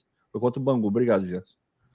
Mas é, ele precisa melhorar também. Tudo isso que você falou, mas não adianta melhorar tudo e ele tá na fase técnica que ele tá, que é bem ruim. Bem ruim mesmo. Não é só ele, não. O Marçal, meu irmão. Jesus, foi pra, porra, pra. Sei lá para onde é que foi o futebol dele, mas hoje, hoje, muito ruim. Muito, mas muito ruim mesmo. Muito ruim. É... Acho maravilhoso isso aqui. é porque a, a Digníssima colocou a mensagem aqui. É, vamos só pagar o superchat aí, Aline. Com, com os bebês, é. Não, é porque a aluna, a aluna tomou vacina hoje e tá com reação, né? Então tá, teve um estado febril, chegou a ter uhum. febre, mas baixou e tem que dar o um remédio daqui a pouquinho para ela não ficar com febre, novalgina, a novalgina infantil. Ih. Mas o, o, o Vitor, esse usuário aqui é maravilhoso. Aline Rodrigues, não se preocupe, estou fazendo comigo para você. Não é o caso, mas é maravilhoso aqui. É, outro superchat aqui, o Gabriel Ferraz mandando aqui, ó, ganhamos roubado, estou quase me sentindo mulampo. É, eu, eu, eu, eu até vou, provavelmente vou até falar disso lá no Twitter, o, eu não gosto dele, não, tá? Já ouvi muita merda dele, mas ele, ele, ele o Eugênio Leal. É jornalista, né? Acho que é da ESPN agora. Era da Isso. Fox, agora é da ESPN. Né? Ele disse que reviu o jogo e foi cronometrando assim o, o tempo, né? Diz ele que os acréscimos, mesmo os 30 segundos a mais, não foram excessivos. Eu juro que durante o jogo eu não estava não tava me ligando nessa porra, mesmo os momentos em que o, o Sergipe parava. Eu estava tão puto com o que eu estava vendo que eu não prestei atenção se demorou muito, menos ou pouco, enfim. Mas diz ele que cronometrou e disse que o tempo que o Braulio deu não foi é, excessivo. Sendo assim, não tem como justificar o fato de, ah, não, o gol saiu num momento que não era. É, se foi justo, foi justo. O gol saiu, por fazer o quê? Isso com a perspectiva do Sergipe, né? Pra gente foi bom, óbvio. Walter Santos, time não cai de produção a esse nível sem razão. Panela para derrubar técnico ou tem algo acontecendo com relação a dinheiro, não chega a conhecimento público. Marçal não, é o exemplo do que estou dizendo. A gente tem que ter cuidado, né, gente, para chegar é, e falar que tem a panela para derrubar não dá para falar. Não dá para falar. Não dá. Esse tipo de coisa a gente não pode sair cravando, falando que é o que está acontecendo. De verdade, porque o time vinha numa pegada assim no Campeonato Carioca, pô, até fez bons jogos. A gente falou aqui, nem todos os jogos foram legais pra caramba, mas fizemos bons jogos e tal. Do jogo contra o Vasco, que a coisa descambou por conta das expulsões, cara, dali em diante, Vasco, Flamengo, pô, time cedo, Flamengo nem se fala. E agora contra o Sergipe, pô, mas foi uma virada de chave bosta, não, não, não. um é, nível é, surreal, irmão. Alguma coisa aconteceu. Agora, o que aconteceu, a gente não pode conjecturar, porque gente não tem informação nenhuma. Vai só, só alimentar. É aquela coisa, eu não sei nem o que, é, mas tô tacando gasolina na fogueira. Eu não vou fazer isso, pô. Porque, não, não, aí é, é doideira. Porque aí você criar teorias conspiratórias e é, eu acho que não é. é produtivo, ainda mais pois nesse é. momento, cara. Se tem uma coisa que já tá tumultuado, já tá turbulento o ambiente, princípio de crise aí, porra, se, por exemplo, não vence o Resende, qualquer resultado diferente de vitória para cima de Resende portuguesa, já vai ser suficiente. Hoje foi quase que o caldo entornou. Então, assim, meu irmão, eu acho que a gente não tem que partir para teorias conspiratórias de que dentro do elenco aconteceu não sei o quê. Podemos conjecturar que aconteceu algo para mudar tão drasticamente? Acho que é válido a gente chegar e se questionar, Sim. pô, pode ter acontecido e tal, não sei o quê. Mas sair cravando esse tipo de coisa, a gente tem que ter realmente é. É, muito cuidado, né? Luiz HW, Aqui, ó. Decepcionante, vergonhoso e broxante, imagina no brasileiro. Pô, se é. jogar como jogou hoje no brasileiro, ferrou, né? Não, não se jogar essa bolinha aí é candidato para não cair. É, Ou para cair, né, no caso. Né? Não tem Mas não vai, não vai ser isso. O, esse elenco do Botafogo, esse time do Botafogo titular que jogou hoje, obviamente ele vai ser melhorado, porque vai voltar o Eduardo, o Tiquinho volta. Então, já começa que não é esse o time titular do Botafogo. Mas mesmo esse elenco titular do Botafogo, deveria estar num nível muito melhor. Mas, na verdade, não dá nem para falar de nível, porque hoje foi tão abaixo da crítica que não teve nível. Esse time pode jogar no nível bom, mostrar um bom futebol. Não dá para mostrar um futebol maravilhoso, espetacular, porque aí falta qualidade. Agora, nível bom, que é o mínimo que você se espera com investimento, que você espera com o investimento que o Botafogo está fazendo, esse time era obrigado a apresentar. E não está apresentando, a verdade é essa. Mas, sinceramente, o futebol do Botafogo não é do nível que ele apresentou hoje. No brasileiro, a gente não vai ver o Botafogo de maneira consistente jogando o que jogou hoje. Vai, seja quem for o técnico, vai jogar melhor. Hoje foi aquele dia que você olha e. Caralho. Caralho. Castilho Corneteiro. Castilho Corneteiro. Peri rematou mais que los atacantes. Poderia ser nuestro delantero. El equipo foi evolucionando hasta el partido contra el Vasco. Tras, tras perdesse, perdesse. Gostei aqui do perfil. Castilho é Corneteiro.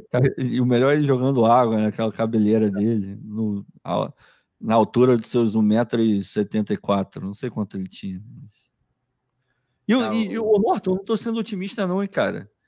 Eu só tô.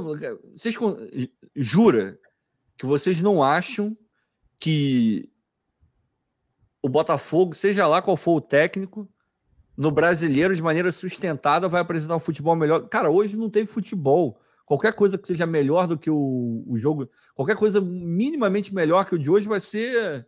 Porra, é, é quase que obrigatório. Se jogar daqui a 10 minutos, vai jogar melhor, provavelmente, porque foi, foi uma merda. Uma merda.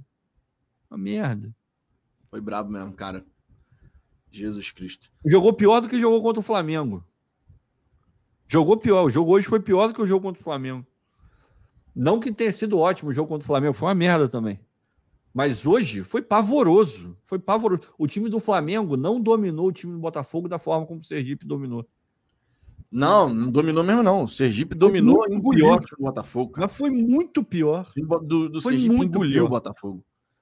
Foi Roberto Pedro, para mim o problema é dinheiro atrasado. Não é possível a queda de rendimento. Rafael erra tudo. O Rafael, depois dessa partida aí, meu irmão. Não, não, esquece, não tem como. Esquece. E salário parece que não é, não, hein? Eu tinha expectativa de, de ver o Rafael, porra, evoluindo não, não. e tal, mas cacete, mano. Já deu, já. Já deu, já. Alex Ramos. Sei não, mas o comportamento do time tem os ingredientes de salários atrasados. Cara, até onde se sabe, não tem salário atrasado no Botafogo, tá? Até onde se sabe. É.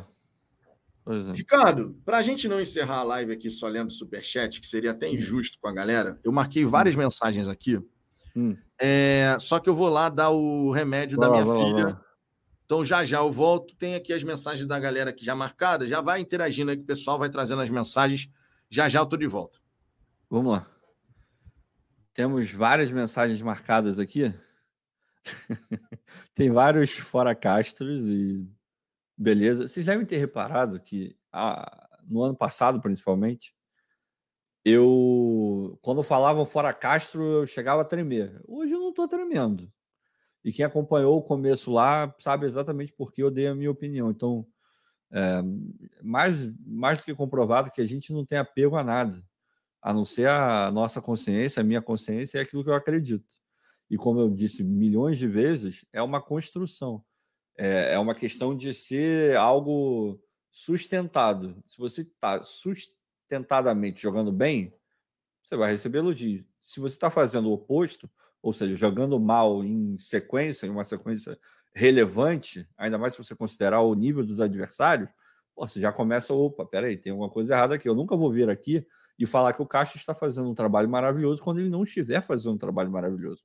Esse é o compromisso, é ver aquilo que está se apresentando e não aquilo que eu quero ver. Como pessoa, eu acho o Castro maravilhoso. Adoraria sentar e conversar com ele seria amigo, pô, me, me vejo em várias coisas que ele fala, a maneira como ele encara vários assuntos extra-futebol. Agora, dentro do campo, isso fica de lado. Dentro de campo, eu quero saber se ele está fazendo o trabalho dele da melhor maneira possível, e claramente ele não está. Simples assim. É, vamos lá. O Marcílio Ribeiro, que. Não, o MD, boa noite. Deixei meu like hoje, sinceramente, para. Porra, o Caixa treina o time é uma pergunta. Treina no time? Só gostaria de saber se ele treina tática de jogo. Ele treina, cara. Tá acontecendo alguma coisa ali. Eu, sinceramente, não sei o que, que é, mas ele, obviamente, ele treina no time. É, Marcílio Ribeiro. Que maré braba. Vou tomar um velho barreiro. Cuidado, rapaz. Só não exagera. Mas tá, tá merecendo mesmo. O Lívio. Acabei de chegar do estádio e estou sem acreditar. O Sergipe amassou o Botafogo o jogo inteiro. Infelizmente, foi exatamente isso que a gente viu. Deprimente, assim. É um negócio pavoroso. O Thales Peixoto tem duas vezes marcado, deve ser a mesma. Não, não é a mesma, foram duas vezes. Fora Castro. Opinião, cara, eu não vou nem. É, já dei a minha. Para mim é uma questão de.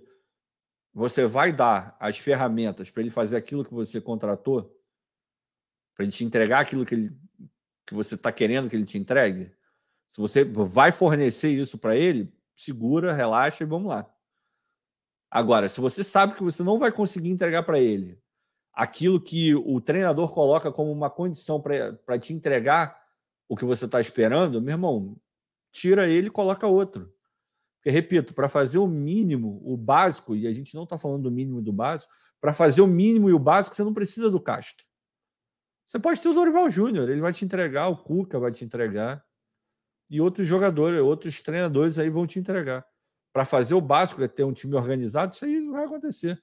O Castro já provou que ele pode fazer mais do que ter um time organizado.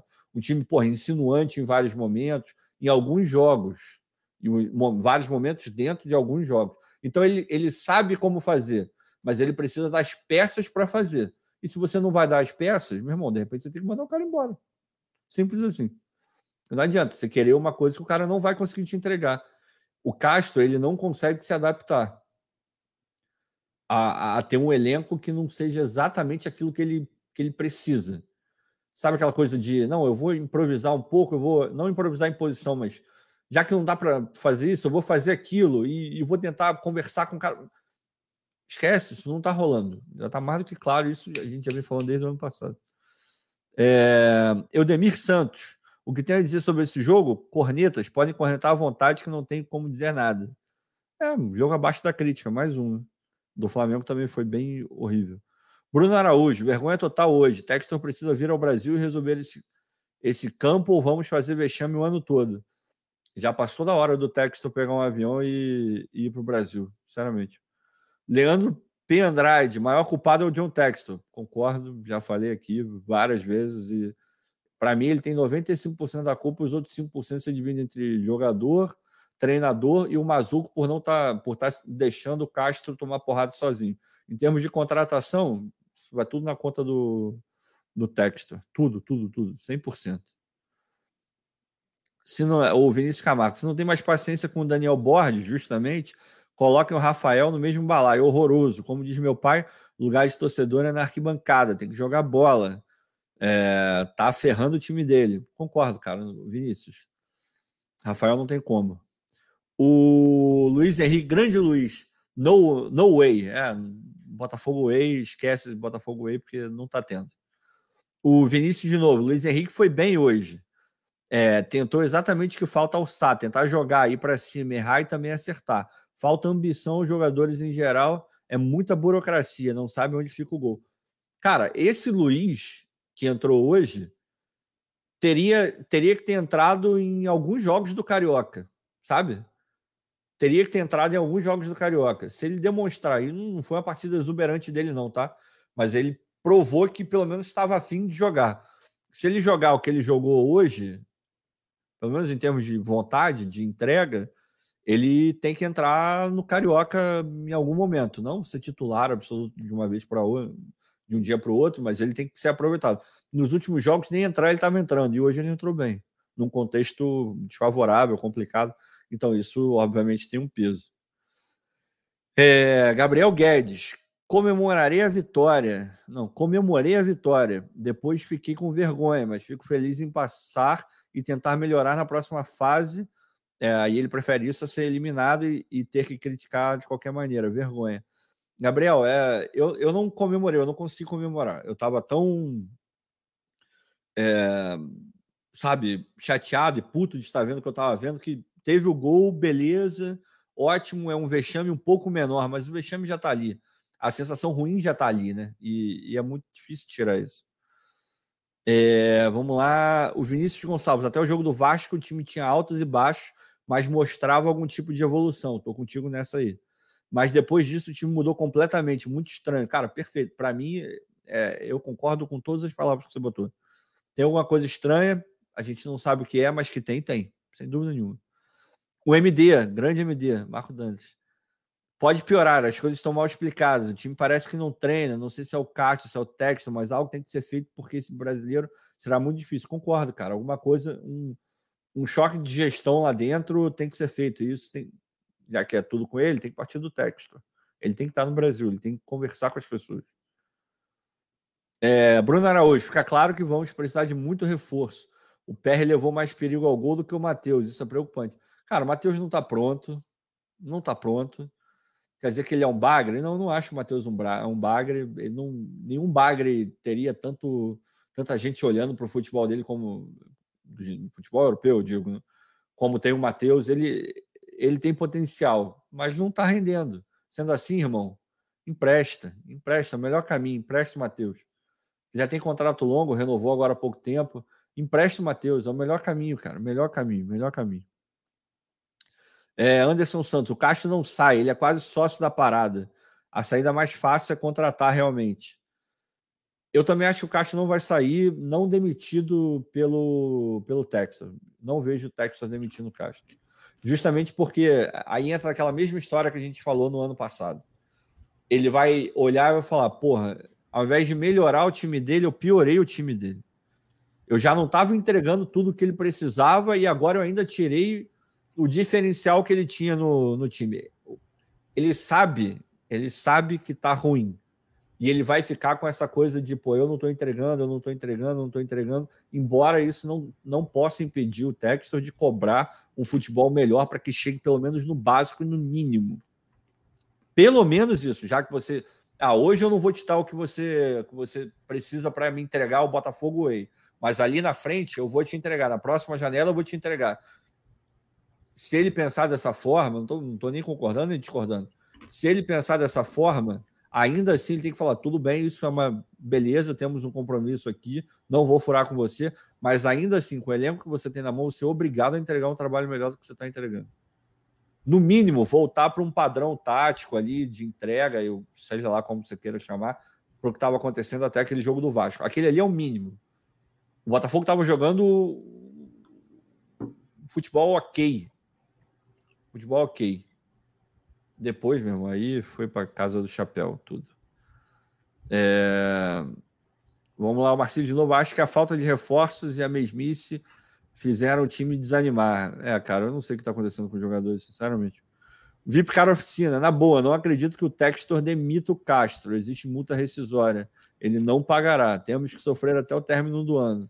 Já joguei a toalha para esse time, não reforçarão, ficará nisso. Repito, se ficar nisso se o plano do, do Textor for ficar nisso até o final do ano, não faz o menor sentido você manter o Castro. Não faz. Simplesmente não faz. Simplesmente não faz. Porque você não vai ter o teu Botafogo Way, você não vai justificar o um milhão de cacetada que você paga por mês para ele. Então, para que ele vai ficar ali? Não faz sentido ele ficar ali. Simples assim. Agora, vai saber, né? Teria que conversar com, com o texto. É, o André Lanzieri, bonito sobrenome. Vitão Yaza, para tentar tirar algo de bom de hoje. O Luiz Henrique me deu uma pontinha de esperança de que ele ainda pode render algo. Pô, cara, a gente falou disso agora há pouco, né? Assim, eu, eu, nesse momento eu não consigo ter pontinha de esperança com ninguém. Mas é, o futebol, o pouco futebol que ele mostrou hoje, coloca uma pulga atrás da orelha do porquê que ele não foi usado em alguns jogos recentes do Carioca. Porque com esse futebol que ele jogou hoje, ele poderia ter entrado perfeitamente em alguns jogos do Carioca. E não entrou. Agora que vamos é um ver. mistério vamos... disso, né? É, pois é. Vamos ver para tipo frente. Assim, não, olha só. Vamos combinar? Jogo pegando fogo. Pegando fogo no sentido de estar tá sendo eliminado. Não sim. porque estava bom pro Botafogo. Sim, sim, sim. Jogo pegando fogo, Botafogo em vez de ser eliminado, Luiz Henrique, resolve aí, irmão.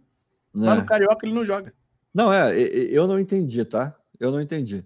Se ele tivesse entrado jogado porra nenhuma, eu não precisaria nem entender. Já estava na minha cara, beleza. Era mais do mesmo. Mas o, o que ele mostrou hoje, numa adversidade, me, me fez questionar o fato dele não ter entrado nos últimos jogos do Carioca. E isso não quer dizer que ele seja maravilhoso, que eu esteja defendendo que ele vai ser titular, não, hein? É, são, a gente tem que saber dar o peso devido para as coisas. É, Rafael Ramos de Almeida. A torcida tem que aprender que bilionário não é gênio, não é conhecedor de tudo. O bilionário tem que contratar quem sabe. Rafael, já passou da hora do texto é, contratar. Vamos focar no CEO. Tem outras pessoas para contratar isso, o próprio Castro, o próprio texto já falou. Agora, um CEO, um cara para ser o líder do, do projeto enquanto ele não está aqui. Quando ele não está aqui, né? E que entenda de futebol, e principalmente de futebol brasileiro, porra, meu irmão, aí já tá mais do que. Não dá. Nenhuma empresa que se considere minimamente organizada e do porte de faturamento que o Botafogo tem e projeta ter, nenhuma empresa desse nível não tem um CEO. Não existe. Essa empresa não existe. Exatamente. Sim, porque não é, não é um cargo figurativo é um cargo importantíssimo dentro da, da hierarquia da empresa. É, não é nem estratégico, é super estratégico. Agora, sempre fazendo aquele adendo que eu, que eu trago aqui toda hora, não adianta só contratar o CEO, você tem que dar autonomia para ele. Se você não der autonomia para ele, aí deixa o Tário, porra, dá no mesmo. O Tário faz o que o Texel manda, pô. Não deixa o cara lá. Aí, e fora que deve custar menos que o CEO vai custar. Mas tudo bem que o dinheiro é dele também, então nessa parte eu não tenho nem que me meter. É... Alex Tavares. Grande Alex. Rapaz, cheguei agora. É uma farsa essa SAF. Não é tudo isso também. Não... Tudo bem, agora deve, deve ser que você ficou puto aí, viu o que aconteceu. Tudo bem, amanhã talvez você pense um pouco diferente. Não, não classifico como uma, uma farsa, não, mas enfim. Vi agora que só passamos por causa do juiz da 10 minutos. É, segundo o Eugênio Leal lá, ele fez as continhas lá bonitinho e falou que foi justo. Então, se o acréscimo foi justo, Fazer o quê? O cara deu o que tinha que dar, né? E é recomendação. Eu acho que, né? na, eu acho que o que pegou mesmo. A quantidade de acréscimos eu achei justo, sinceramente. Chegar, chegar a 54, eu achei justo. Não, Mas o que pegou, 30, né? é, o que pegou foi que ficou primeiro escanteio, segundo escanteio, terceiro escanteio, aí sai o gol. É porque ninguém dá. Ele, ninguém dá. Porra, eu vou dar tipo um assim, minuto e meio de acréscimo. Dá o primeiro escanteio. O segundo, meu irmão, pum, acabou. Não é. Normalmente se fosse é isso, o né? Botafogo, né? se fosse o contrário, ele não teria dado os três escanteios. A gente sabe, a gente vive futebol, a gente entende dessa porra. Como torcedor.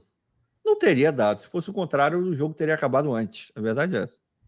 Essa, acho que não tem muita conversa.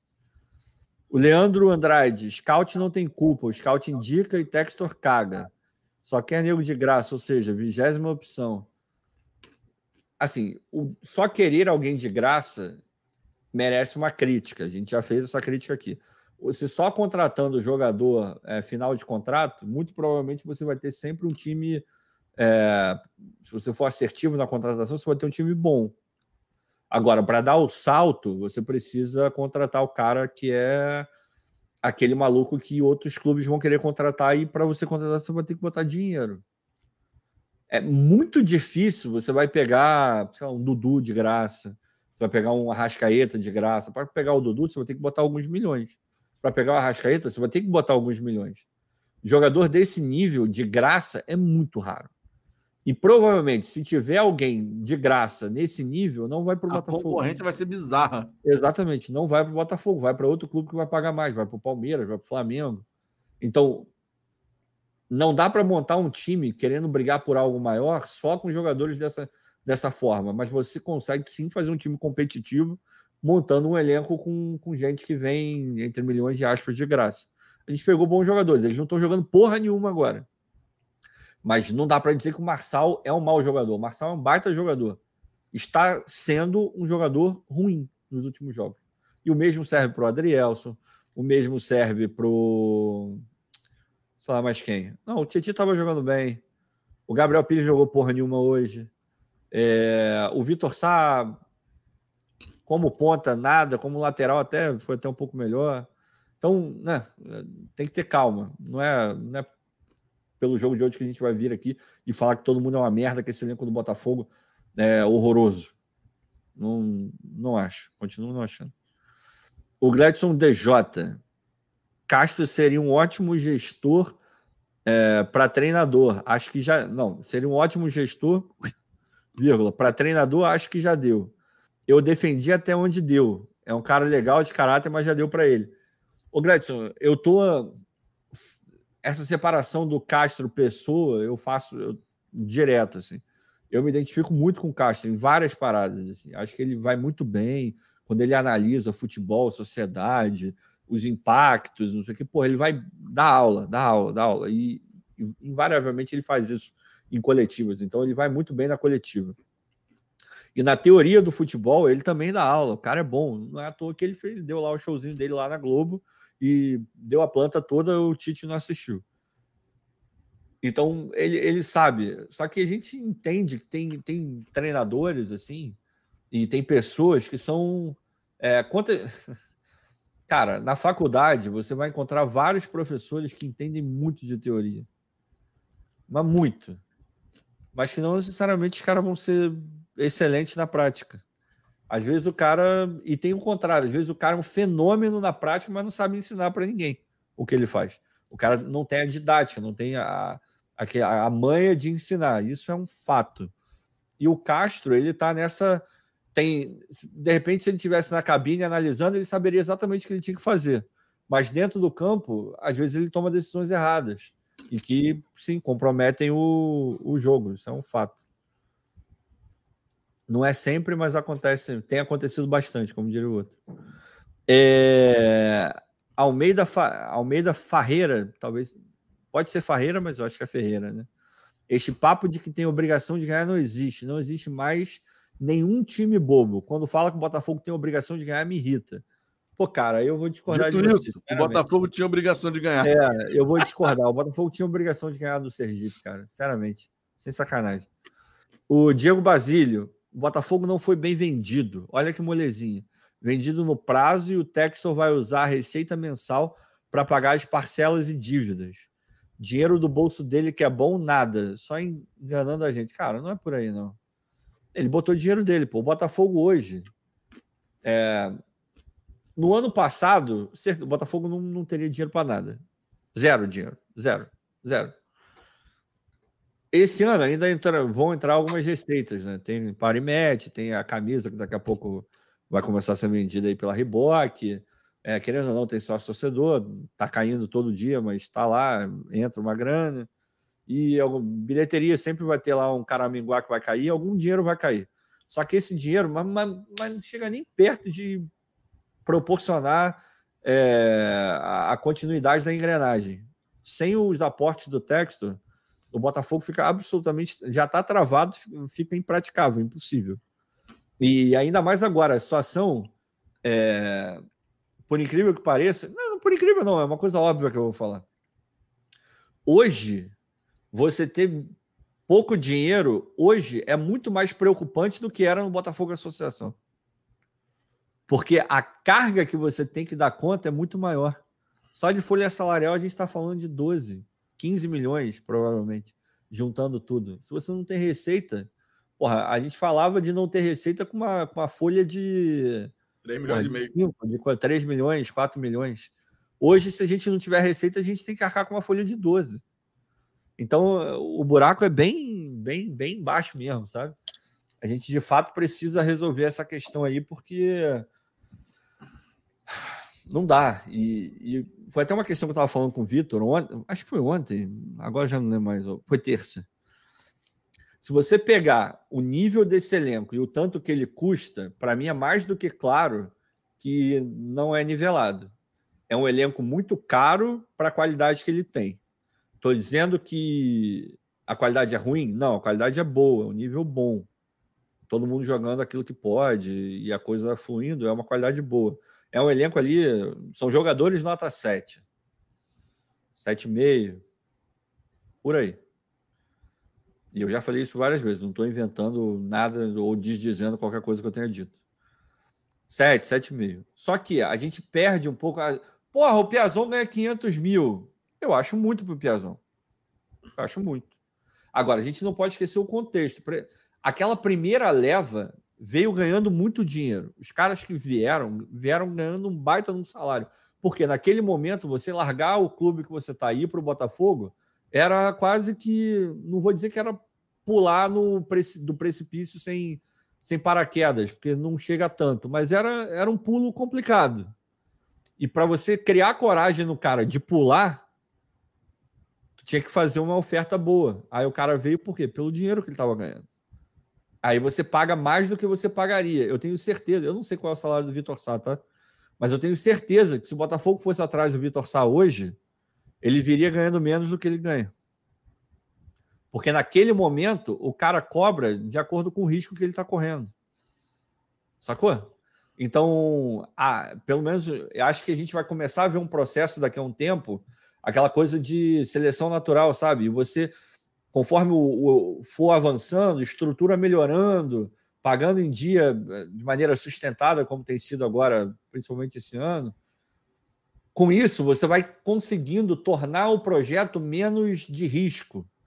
E você começa a, a dar uma limpada no teu elenco e trazer um cara ou pagando a mesma coisa, mas trazendo um cara melhor, ou então você vai trazer um cara do mesmo nível daquele que foi embora, mas pagando menos. Você vai equilibrando. Sabe aquela coisa que o mercado se ajeita? E a gente já ouviu falar isso em vários lugares. Tem gente que defende esse tipo de tese, tem gente que não defende esse tipo de tese, mas Nesse caso, eu acho que é por aí. Daqui a pouco, o mercado de salários do Botafogo vai se ajeitar. Mas até lá, a gente ainda tem um. Ainda é um risco, hoje bem menor, mas é um risco grande você ir para esse time do Botafogo. Então, infelizmente, a gente vai pagar grandes salários para jogadores que não entregam a qualidade condizente com esse grande salário. Tipo, o Piazon, para mim, é um caso clássico. O Piazon parece que ganha 500 mil por mês o Piazon não joga bola para ganhar 500 mil por mês. Simples assim. Aí, Ricardo. Fábio Bastos. Pô, obrigado pelo superchat, R$10,90.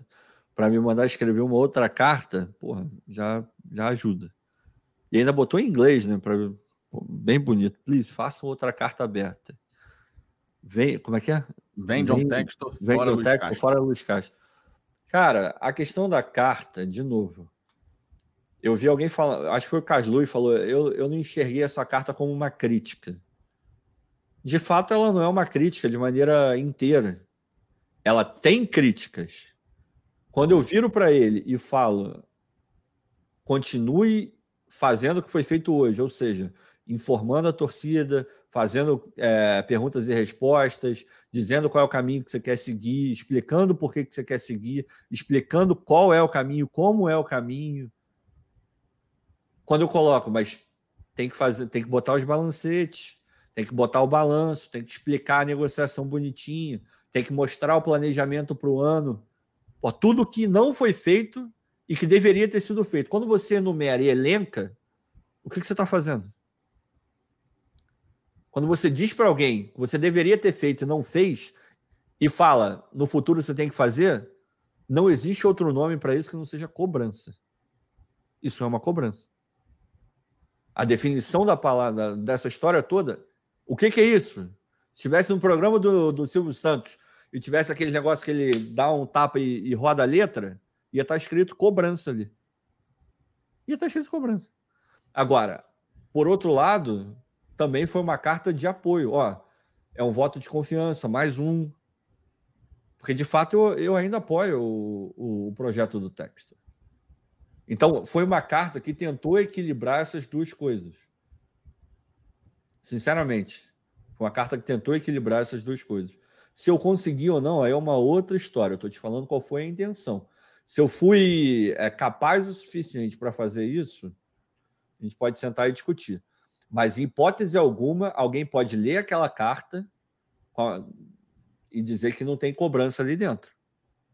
Porque tem.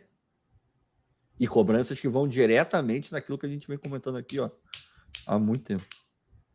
Aqui, só para com complementar a mensagem do Fábio Baixo que mandou esse superchat, ó. O superchat me limita caracteres, concordo com a carta, as críticas e a confiança, assina embaixo. Mas a resposta dele foi muito passando pano. A partir de agora, precisa sermos mais incisivos. É, eu comentei com o Vitor essa, essa questão. Uhum. Eu, achei que, eu achei que a, e, e o Vitor está aqui para provar que eu não estou falando besteira, não estou falando mentira nenhuma. Quando eu vi, depois que terminou a live e tal, na hora eu nem prestei muita atenção no que ele tinha respondido. Eu fui ler e tal. Eu achei que ele foi muito protocolar. Ele poderia ter aprofundado um pouco mais, tá? legal, pô, pô, é óbvio que quando você escreve um texto, alguém fala que o texto foi muito bem escrito, pô, tu fica, pô, legal, pô, maneiro e tal, não sei o quê. E não foi, e não foi só ele que falou, algumas pessoas falaram. Mas é, precisava de uma. Ele poderia ter desenvolvido mais a resposta. Poderia ter sido um pouco mais, como é que eu vou dizer? Informativo na, na resposta dele ele, ele foi por um caminho de, ok, carta legal, pode deixar que eu lia.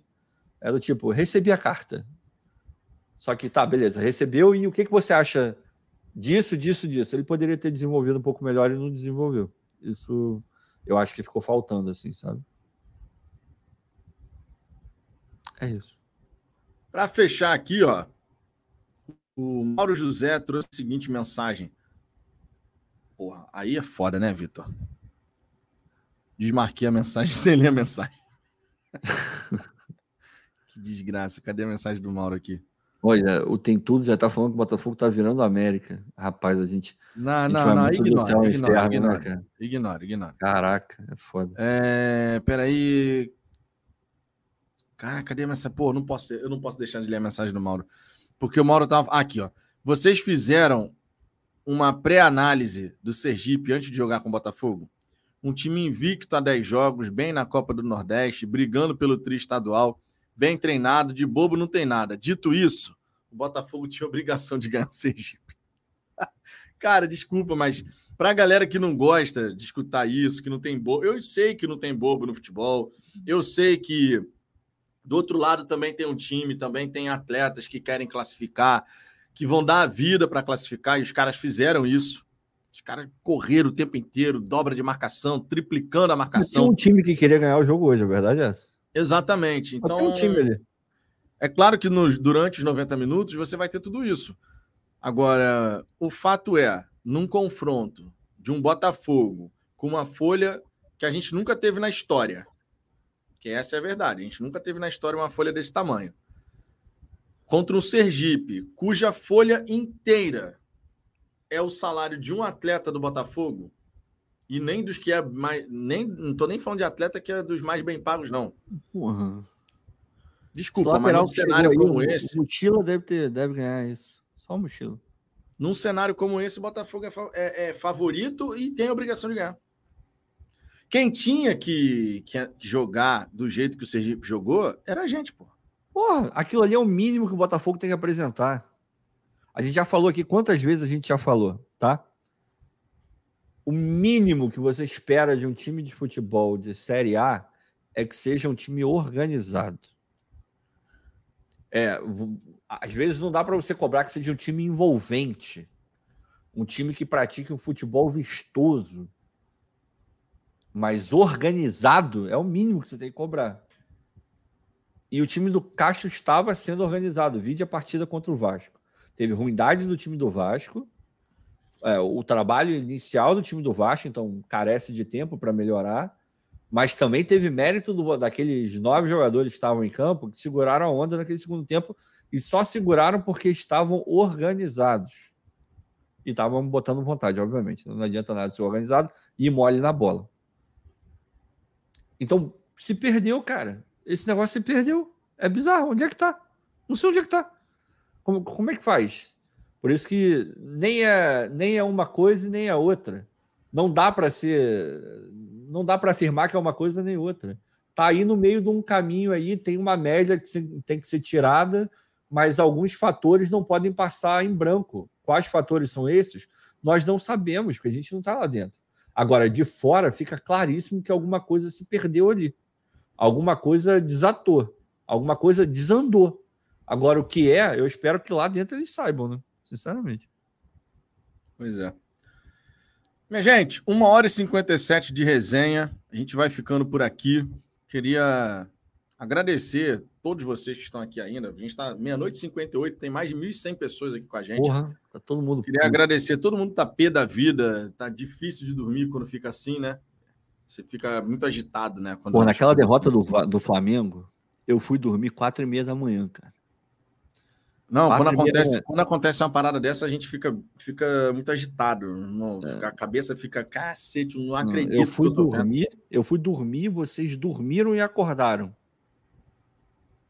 Eu, é, foi exatamente isso, porque eu tô três horas atrás, né? Eu fui dormir quatro e meia da manhã. Tinha gente que viu o jogo, ficou puto, dormiu e acordou e eu ainda tava acordado. Direto. A merda. A merda. É. Enfim, mas queria agradecer. A gente vai, vai indo nessa. Amanhã estou aqui de volta com vídeo, com live, para a gente poder falar mais do Botafogo. Classificamos na Bacia das Almas, mas classificamos. Agora é buscar jogar contra o Rezende, vencer final de semana, vencer depois a portuguesa.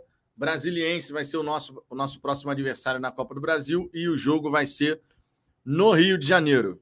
Né? O Botafogo joga essa partida contra o Brasiliense no Rio de Janeiro. Lembrando que na segunda fase da Copa do Brasil não tem essa de empatar, classifica, empatou, vai para pênaltis. Então o Botafogo vai ter a obrigação de vencer a equipe do, do Brasiliense. É... JR, a gente já leu sua mensagem aqui. Pois você é. ficar copiando e colando eternamente a mesma mensagem. É. E você pode ter, você pode estar, e está, na verdade, no seu direito de achar que o é. Ricardo é. errou ao escrever a carta. Eu discordo, o Ricardo discorda, outras pessoas discordam, outras pessoas concordam com você. E assim é a vida, cara. Você é, tem é, sua opinião e é só isso. Sabe que é eu não, não, consigo entender o porquê? O porquê que teve um cara que falou aí ao longo do chat que eu deveria pedir desculpa para a torcida do Botafogo. O cara falou que eu deveria pedir desculpa. Agora, eu quero entender o porquê que uma pessoa pode emitir uma opinião, que é o que ele está fazendo. Ela pode, ela se dá o direito de emitir uma opinião. E ela fica tão puta quando a outra pessoa faz exatamente o que ela está fazendo. Por que, que não dá para considerar que umas pessoas escreveriam a carta e outras pessoas não escreveriam a carta. Tá tudo bem. Ninguém é obrigado a pensar do mesmo jeito. Teve gente que criticou lá no Twitter, teve gente que elogiou. Se eu tivesse que fazer um balanço, muito mais gente elogiou do que criticou. Isso é só dar uma olhada lá, não sou eu que estou inventando. Agora, por que que é, é um negócio tão. Não faz o menor sentido você reclamar de alguém que está fazendo algo que você acaba de fazer. Você está demitindo a sua opinião. Para você foi errado, mas para mim foi certo. Agora, por que, que eu tenho que ser demonizado por aquilo que você acha que eu fiz de errado? Sendo que não é uma questão de vida ou morte, não é uma questão de. É, não existe um manual da vida que ateste que escrever aquela carta foi algo errado. É uma questão de opinião e não fere ninguém. Sendo assim, cara, você pode não concordar, mas só enxergue que eu tenho todo o direito de escrever o que eu quiser escrever. E eu que arque com as consequências disso, sem dúvida nenhuma. E para fechar, o Leandro RJ, até quando a mídia independente do Botafogo vai bater palma, palmas para o Textor? Porra, mesmo, você Leandro, não tá vendo a mídia, não, hein, cara. Sério é, eu ia falar isso, Leandro. Sério mesmo, eu tô falando sério, não tô de zoeira nem nada, não. Todos aí, os tá canais. Tá mais um Herbert aí, ó, ó, ó, a maneira, ó a maneira, ó a maneira que o cara fala. Isso aí mesmo. É todos é os canais, todos os canais que a gente acompanha, todos, todos estão fazendo as devidas críticas e cobranças. A gente faz aqui, embora forcem essa narrativa de que a gente não critica, a gente não cobra. Pô, meu irmão, é só ver os conteúdos do canal que vocês vão ver que isso não é verdade. Agora, eu contei a história aqui mais cedo para a galera. Na, na resenha que eu fiz sozinho, quando eu falei aqui, eu e o Azambuja, para gente, os reforços tinham que ter chegado dia 9 de janeiro. E a gente já vem falando isso aqui há muito tempo, tá? Há muito tempo. Aí eu, eu falei, cheguei e falei assim: para a gente tinha que ter chegado dia 9 de janeiro. Mas por que dia 9 de janeiro? Só porque a gente quer? É da nossa cabeça, assim, vontade, tipo criança mimada? Naturalmente, eu estava falando, me referindo a mim e ao Ricardo. Porque a gente quer 9 de janeiro porque a gente é tipo criança mimada? Não. Teve uma pessoa que escreveu no chat assim: tá chamando a torcida de criança mimada? Tá de sacanagem, meu irmão. É esse o nível. É esse o nível. A pessoa sequer escutou o que eu estava falando justamente para forçar a narrativa de que a gente não critica, a gente não cobra. Agora, de verdade, respondendo aqui diretamente ao Leandro, todos os canais que a gente acompanha, Fabiano Bandeira, Brown, TF, Gigante Glorioso, Setor Visitante, Almanac Botafoguense, Anderson Mota, toda essa galera, todos estão fazendo as suas críticas e cobranças. Só que cada um cobra e critica a sua maneira pode ser mais exaltado, pode ser mais ponderado. Mas todo mundo está fazendo, cara. É. Esse papo de que tem canal batendo palma pro texto, que ninguém fala mal do texto. Existe, olha, olha só, olha, ô Vitor, olha só. A mensagem. Todos os canais disseram que foi vergonhoso. E o time está uma vergonha. Só vocês passam pano. Tira essa questão do passa pano, porque a gente já falou que não vai comentar esse tipo de coisa. Sim todos os canais disseram que foi vergonhoso e o time está uma vergonha. Quando ele fala o passapano, ele está dizendo que a gente não falou que foi vergonhoso. Não é possível, não é possível uma pessoa ter acompanhado a live, seja em qual momento tem acompanhado, não estou nem dizendo que você tinha que estar acompanhando a live toda. Sabe por que eu estou dizendo isso? Porque a, a gente passou a live inteira, estamos com dois minutos e duas horas e quatro minutos. Em duas horas e quatro, pelo menos em 99% desse tempo a gente falou que foi uma vergonha, que foi patético, que foi ridículo, Pô, abaixo da crítica. Entende? Ô, JT, desculpa, cara. É aquilo que é a gente só sempre prestar fala. atenção no que está sendo pode dito. Pode criticar, cara. mas tem, a, a, crítica ela precisa ter um embasamento. Irmão, um embasamento está na capa no título da live, cara. Pois é, pois é. A aí, capa da live está escrito Sergipe Way, vergonhoso. Aí que não dá. Aí que não dá. Isso é complicado mesmo. Isso é complicado. Aí, realmente... Aí fica difícil, né, cara? De verdade, gente. De verdade. é só parar para escutar. Não adianta querer vir aqui forçar uma narrativa. É, isso não existe. Escuta, escuta o que está sendo dito. A gente vai elogiar se a gente entender que é merecido, a gente vai criticar e cobrar quando for necessário. E nesse momento é. Ponto. Nesse momento é. Agora, para escutar críticas de alguém que você acha que nunca critica, tem que parar para prestar atenção. Caso contrário, realmente. Vou falar uma, uma palavra na frase. Tu já saiu escrevendo, parou de prestar atenção? Foi o que aconteceu nesse exemplo que eu dei aqui do criança mimada. Eu estava me referindo a uma situação de a gente quer o reforços até o dia 9 de janeiro, porque a gente é tipo criança mimada, tem que ser assim, porque a gente quer. Aí a pessoa respondeu: tá chamando a torcida de criança mimada, sacanagem. Pô, isso não existe. não existe. isso não existe, de verdade. Maravilhoso, né, cara? Então, de, sério mesmo. Ah, peraí, que eu tenho um Vascaíno aí pronto. Já, já bloqueei, meu. Não tem nem conversa. Já foi, já. o Vascaíno apareceu aqui, já bloqueei. Já foi, já foi. Minha gente, cada um critica a sua maneira, cada um vive Botafogo a sua maneira. A gente aproveitou só, vocês repararam que passou a live inteira e só esse finalzinho aqui a gente falou sobre isso. Nós não vamos mais ficar lendo mensagens de passapano. Eu não li mais mensagens de passapano. Duas resenhas atrás eu falei sobre isso. Eu não estou lendo mensagem de passapano, porque isso não agrega em nada numa conversa sobre o Botafogo. Não agrega em nada, é só uma tentativa de tentar desestabilizar a gente, irritar a gente, e não vai conseguir porque a gente está cagando. Se você está é. escrevendo no chat, passa pano, porque a gente está dando a nossa opinião, faz as nossas críticas, faz as nossas cobranças, e o tal do passapano, meu irmão, vira folclore. Continua escrevendo passapano no chat, continua dando audiência aqui pro canal. Nada, porque não vai adiantar, não vai mudar nada, cara. Eu vou fazer as minhas críticas, o Ricardo vai fazer a deles a dele, a cobrança também. Vocês vão fazer, de repente, uma cobrança, uma crítica um pouco mais incisiva, menos incisiva. Cada um vai fazer a sua maneira. Agora, se parar para prestar atenção e para escutar, vai entender que aqui no canal a gente também faz as nossas críticas. E essa narrativa aí, forçando essa narrativa que a gente nunca faz, é mentirosa, mas fazer o quê? Ó, o Diego Bush, ele, ele, trocou, hein? Ele, ele, ele, trocou a foto, rapaz. Agora tá com uma. Vou até exibir aqui a mensagem dele. Cadê? Peraí, peraí, peraí, peraí, peraí. Diego Bush. Rapaz, não é que fugiu? Eu quero ver aqui a foto, trocou, pô. Ó, a cara de sério, uma coisa, uma vibe meio. É, mano. Steve Jobs, né? Com a, com a mãozinha no queixo, assim. Steve Jobs, é, Steve pô, Jobs. Gostei, gostei. Diego, Diego, Diego é bom, o cara é, faz um, uns desenhos muito fodas, cara. Coloca aí Diego Bush depois, se estiverem no, no Instagram, tem, pô, ilustrador sinistro. Cara, Aqui, ó, ó, e só para encerrar essa resenha, meu irmão, por gentileza, né? Pano da Aline Rodrigues na live. Passem pano para o Vitor apenas, ó. Ô, ô Júnior, na moral, cara, eu, eu adoraria te mandar para um lugar bem bonito, mas eu não vou fazer isso não, porque quem está aqui não Ah, não, quem, quem vem com esse papinho assim não. é só o bloquezinho e acabou a história. O que você está falando, além de ser grave, além de ser grave, caberia um processo lindo em cima de você. Então, cuida daquilo que você fala, porque pode parecer, mas internet não é terra de ninguém, tá?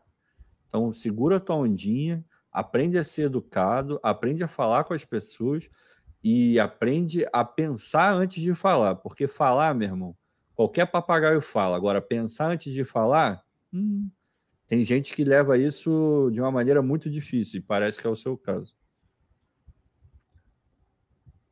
Eu não sou botafoguense, não. Beleza. Porra, sigamos, sigamos. Olha só, vamos indo nessa. Amanhã estou de volta. Vai ter resenha da hora do almoço. Deve ter vídeo também na parte da manhã. Se inscreva aí no canal. Peraí, surgiu um aqui, cara. Superchat tem prioridade, não é isso que a gente fala? Marco Cacilha é padrão dos Tuga, dos portugueses, ser turrão assim? Um tem dois meia brabos e coloca os caras de ala. O outro não tem pontas e não consegue montar o esquema adaptado. Tem que mesclar, né? É melhor pegar o Abel Ferreira, que, que é o melhor de todos. Pronto, pega pois o Abel é, Ferreira. Pois é, pois é. O Abel Ferreira não. O Abel Ferreira realmente tem feito um trabalho sensacional. Ah, pô, o Abel lá. é sensacional, meu irmão. Ele às vezes passa da linha, às vezes. Principalmente negócio de reclamação, em coletivo tem hora que ele é, ele é grosseiro até um pouco além do aceitável, vai. Grosseria não é aceitável, mas precisa entender o que eu quis dizer. Agora, dentro de campo, meu irmão, o que ele faz com esse time do Palmeiras, a fome que esses caras têm depois de terem ganho tudo, é inacreditável. O cara, ele é, é diferente. É, assim. é, é diferente, mesmo. Diferente. É diferente mesmo, não tem o que falar. É diferente.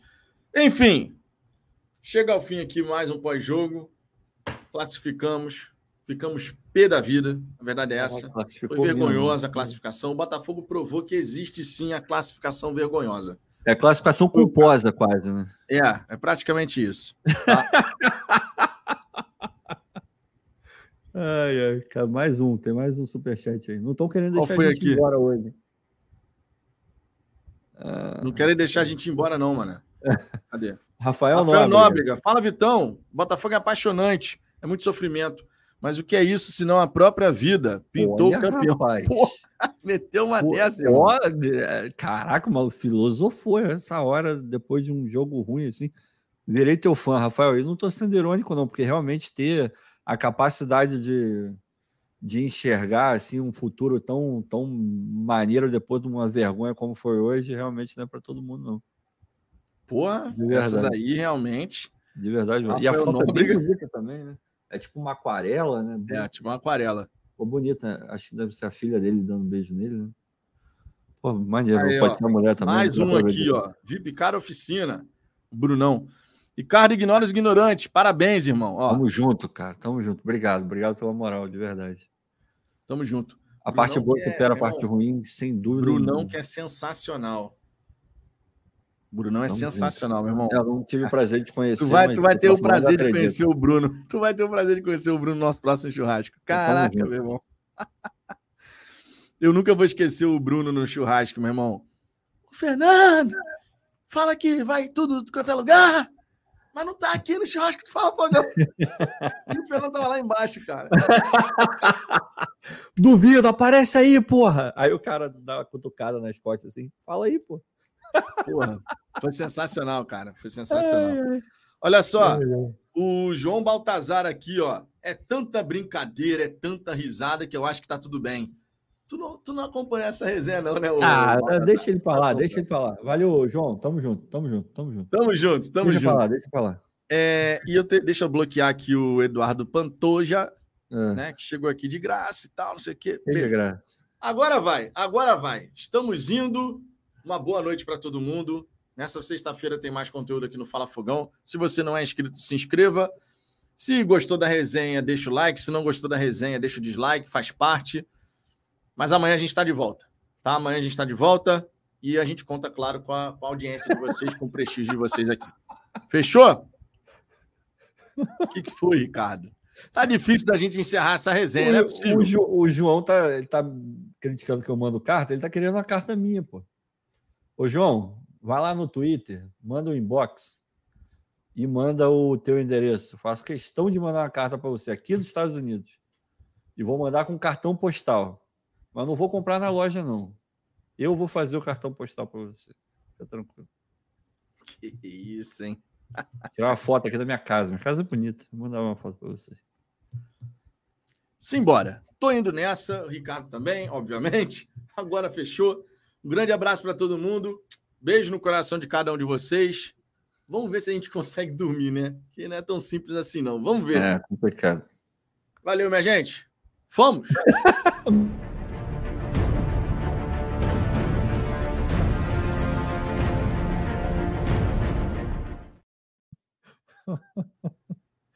ai, ai.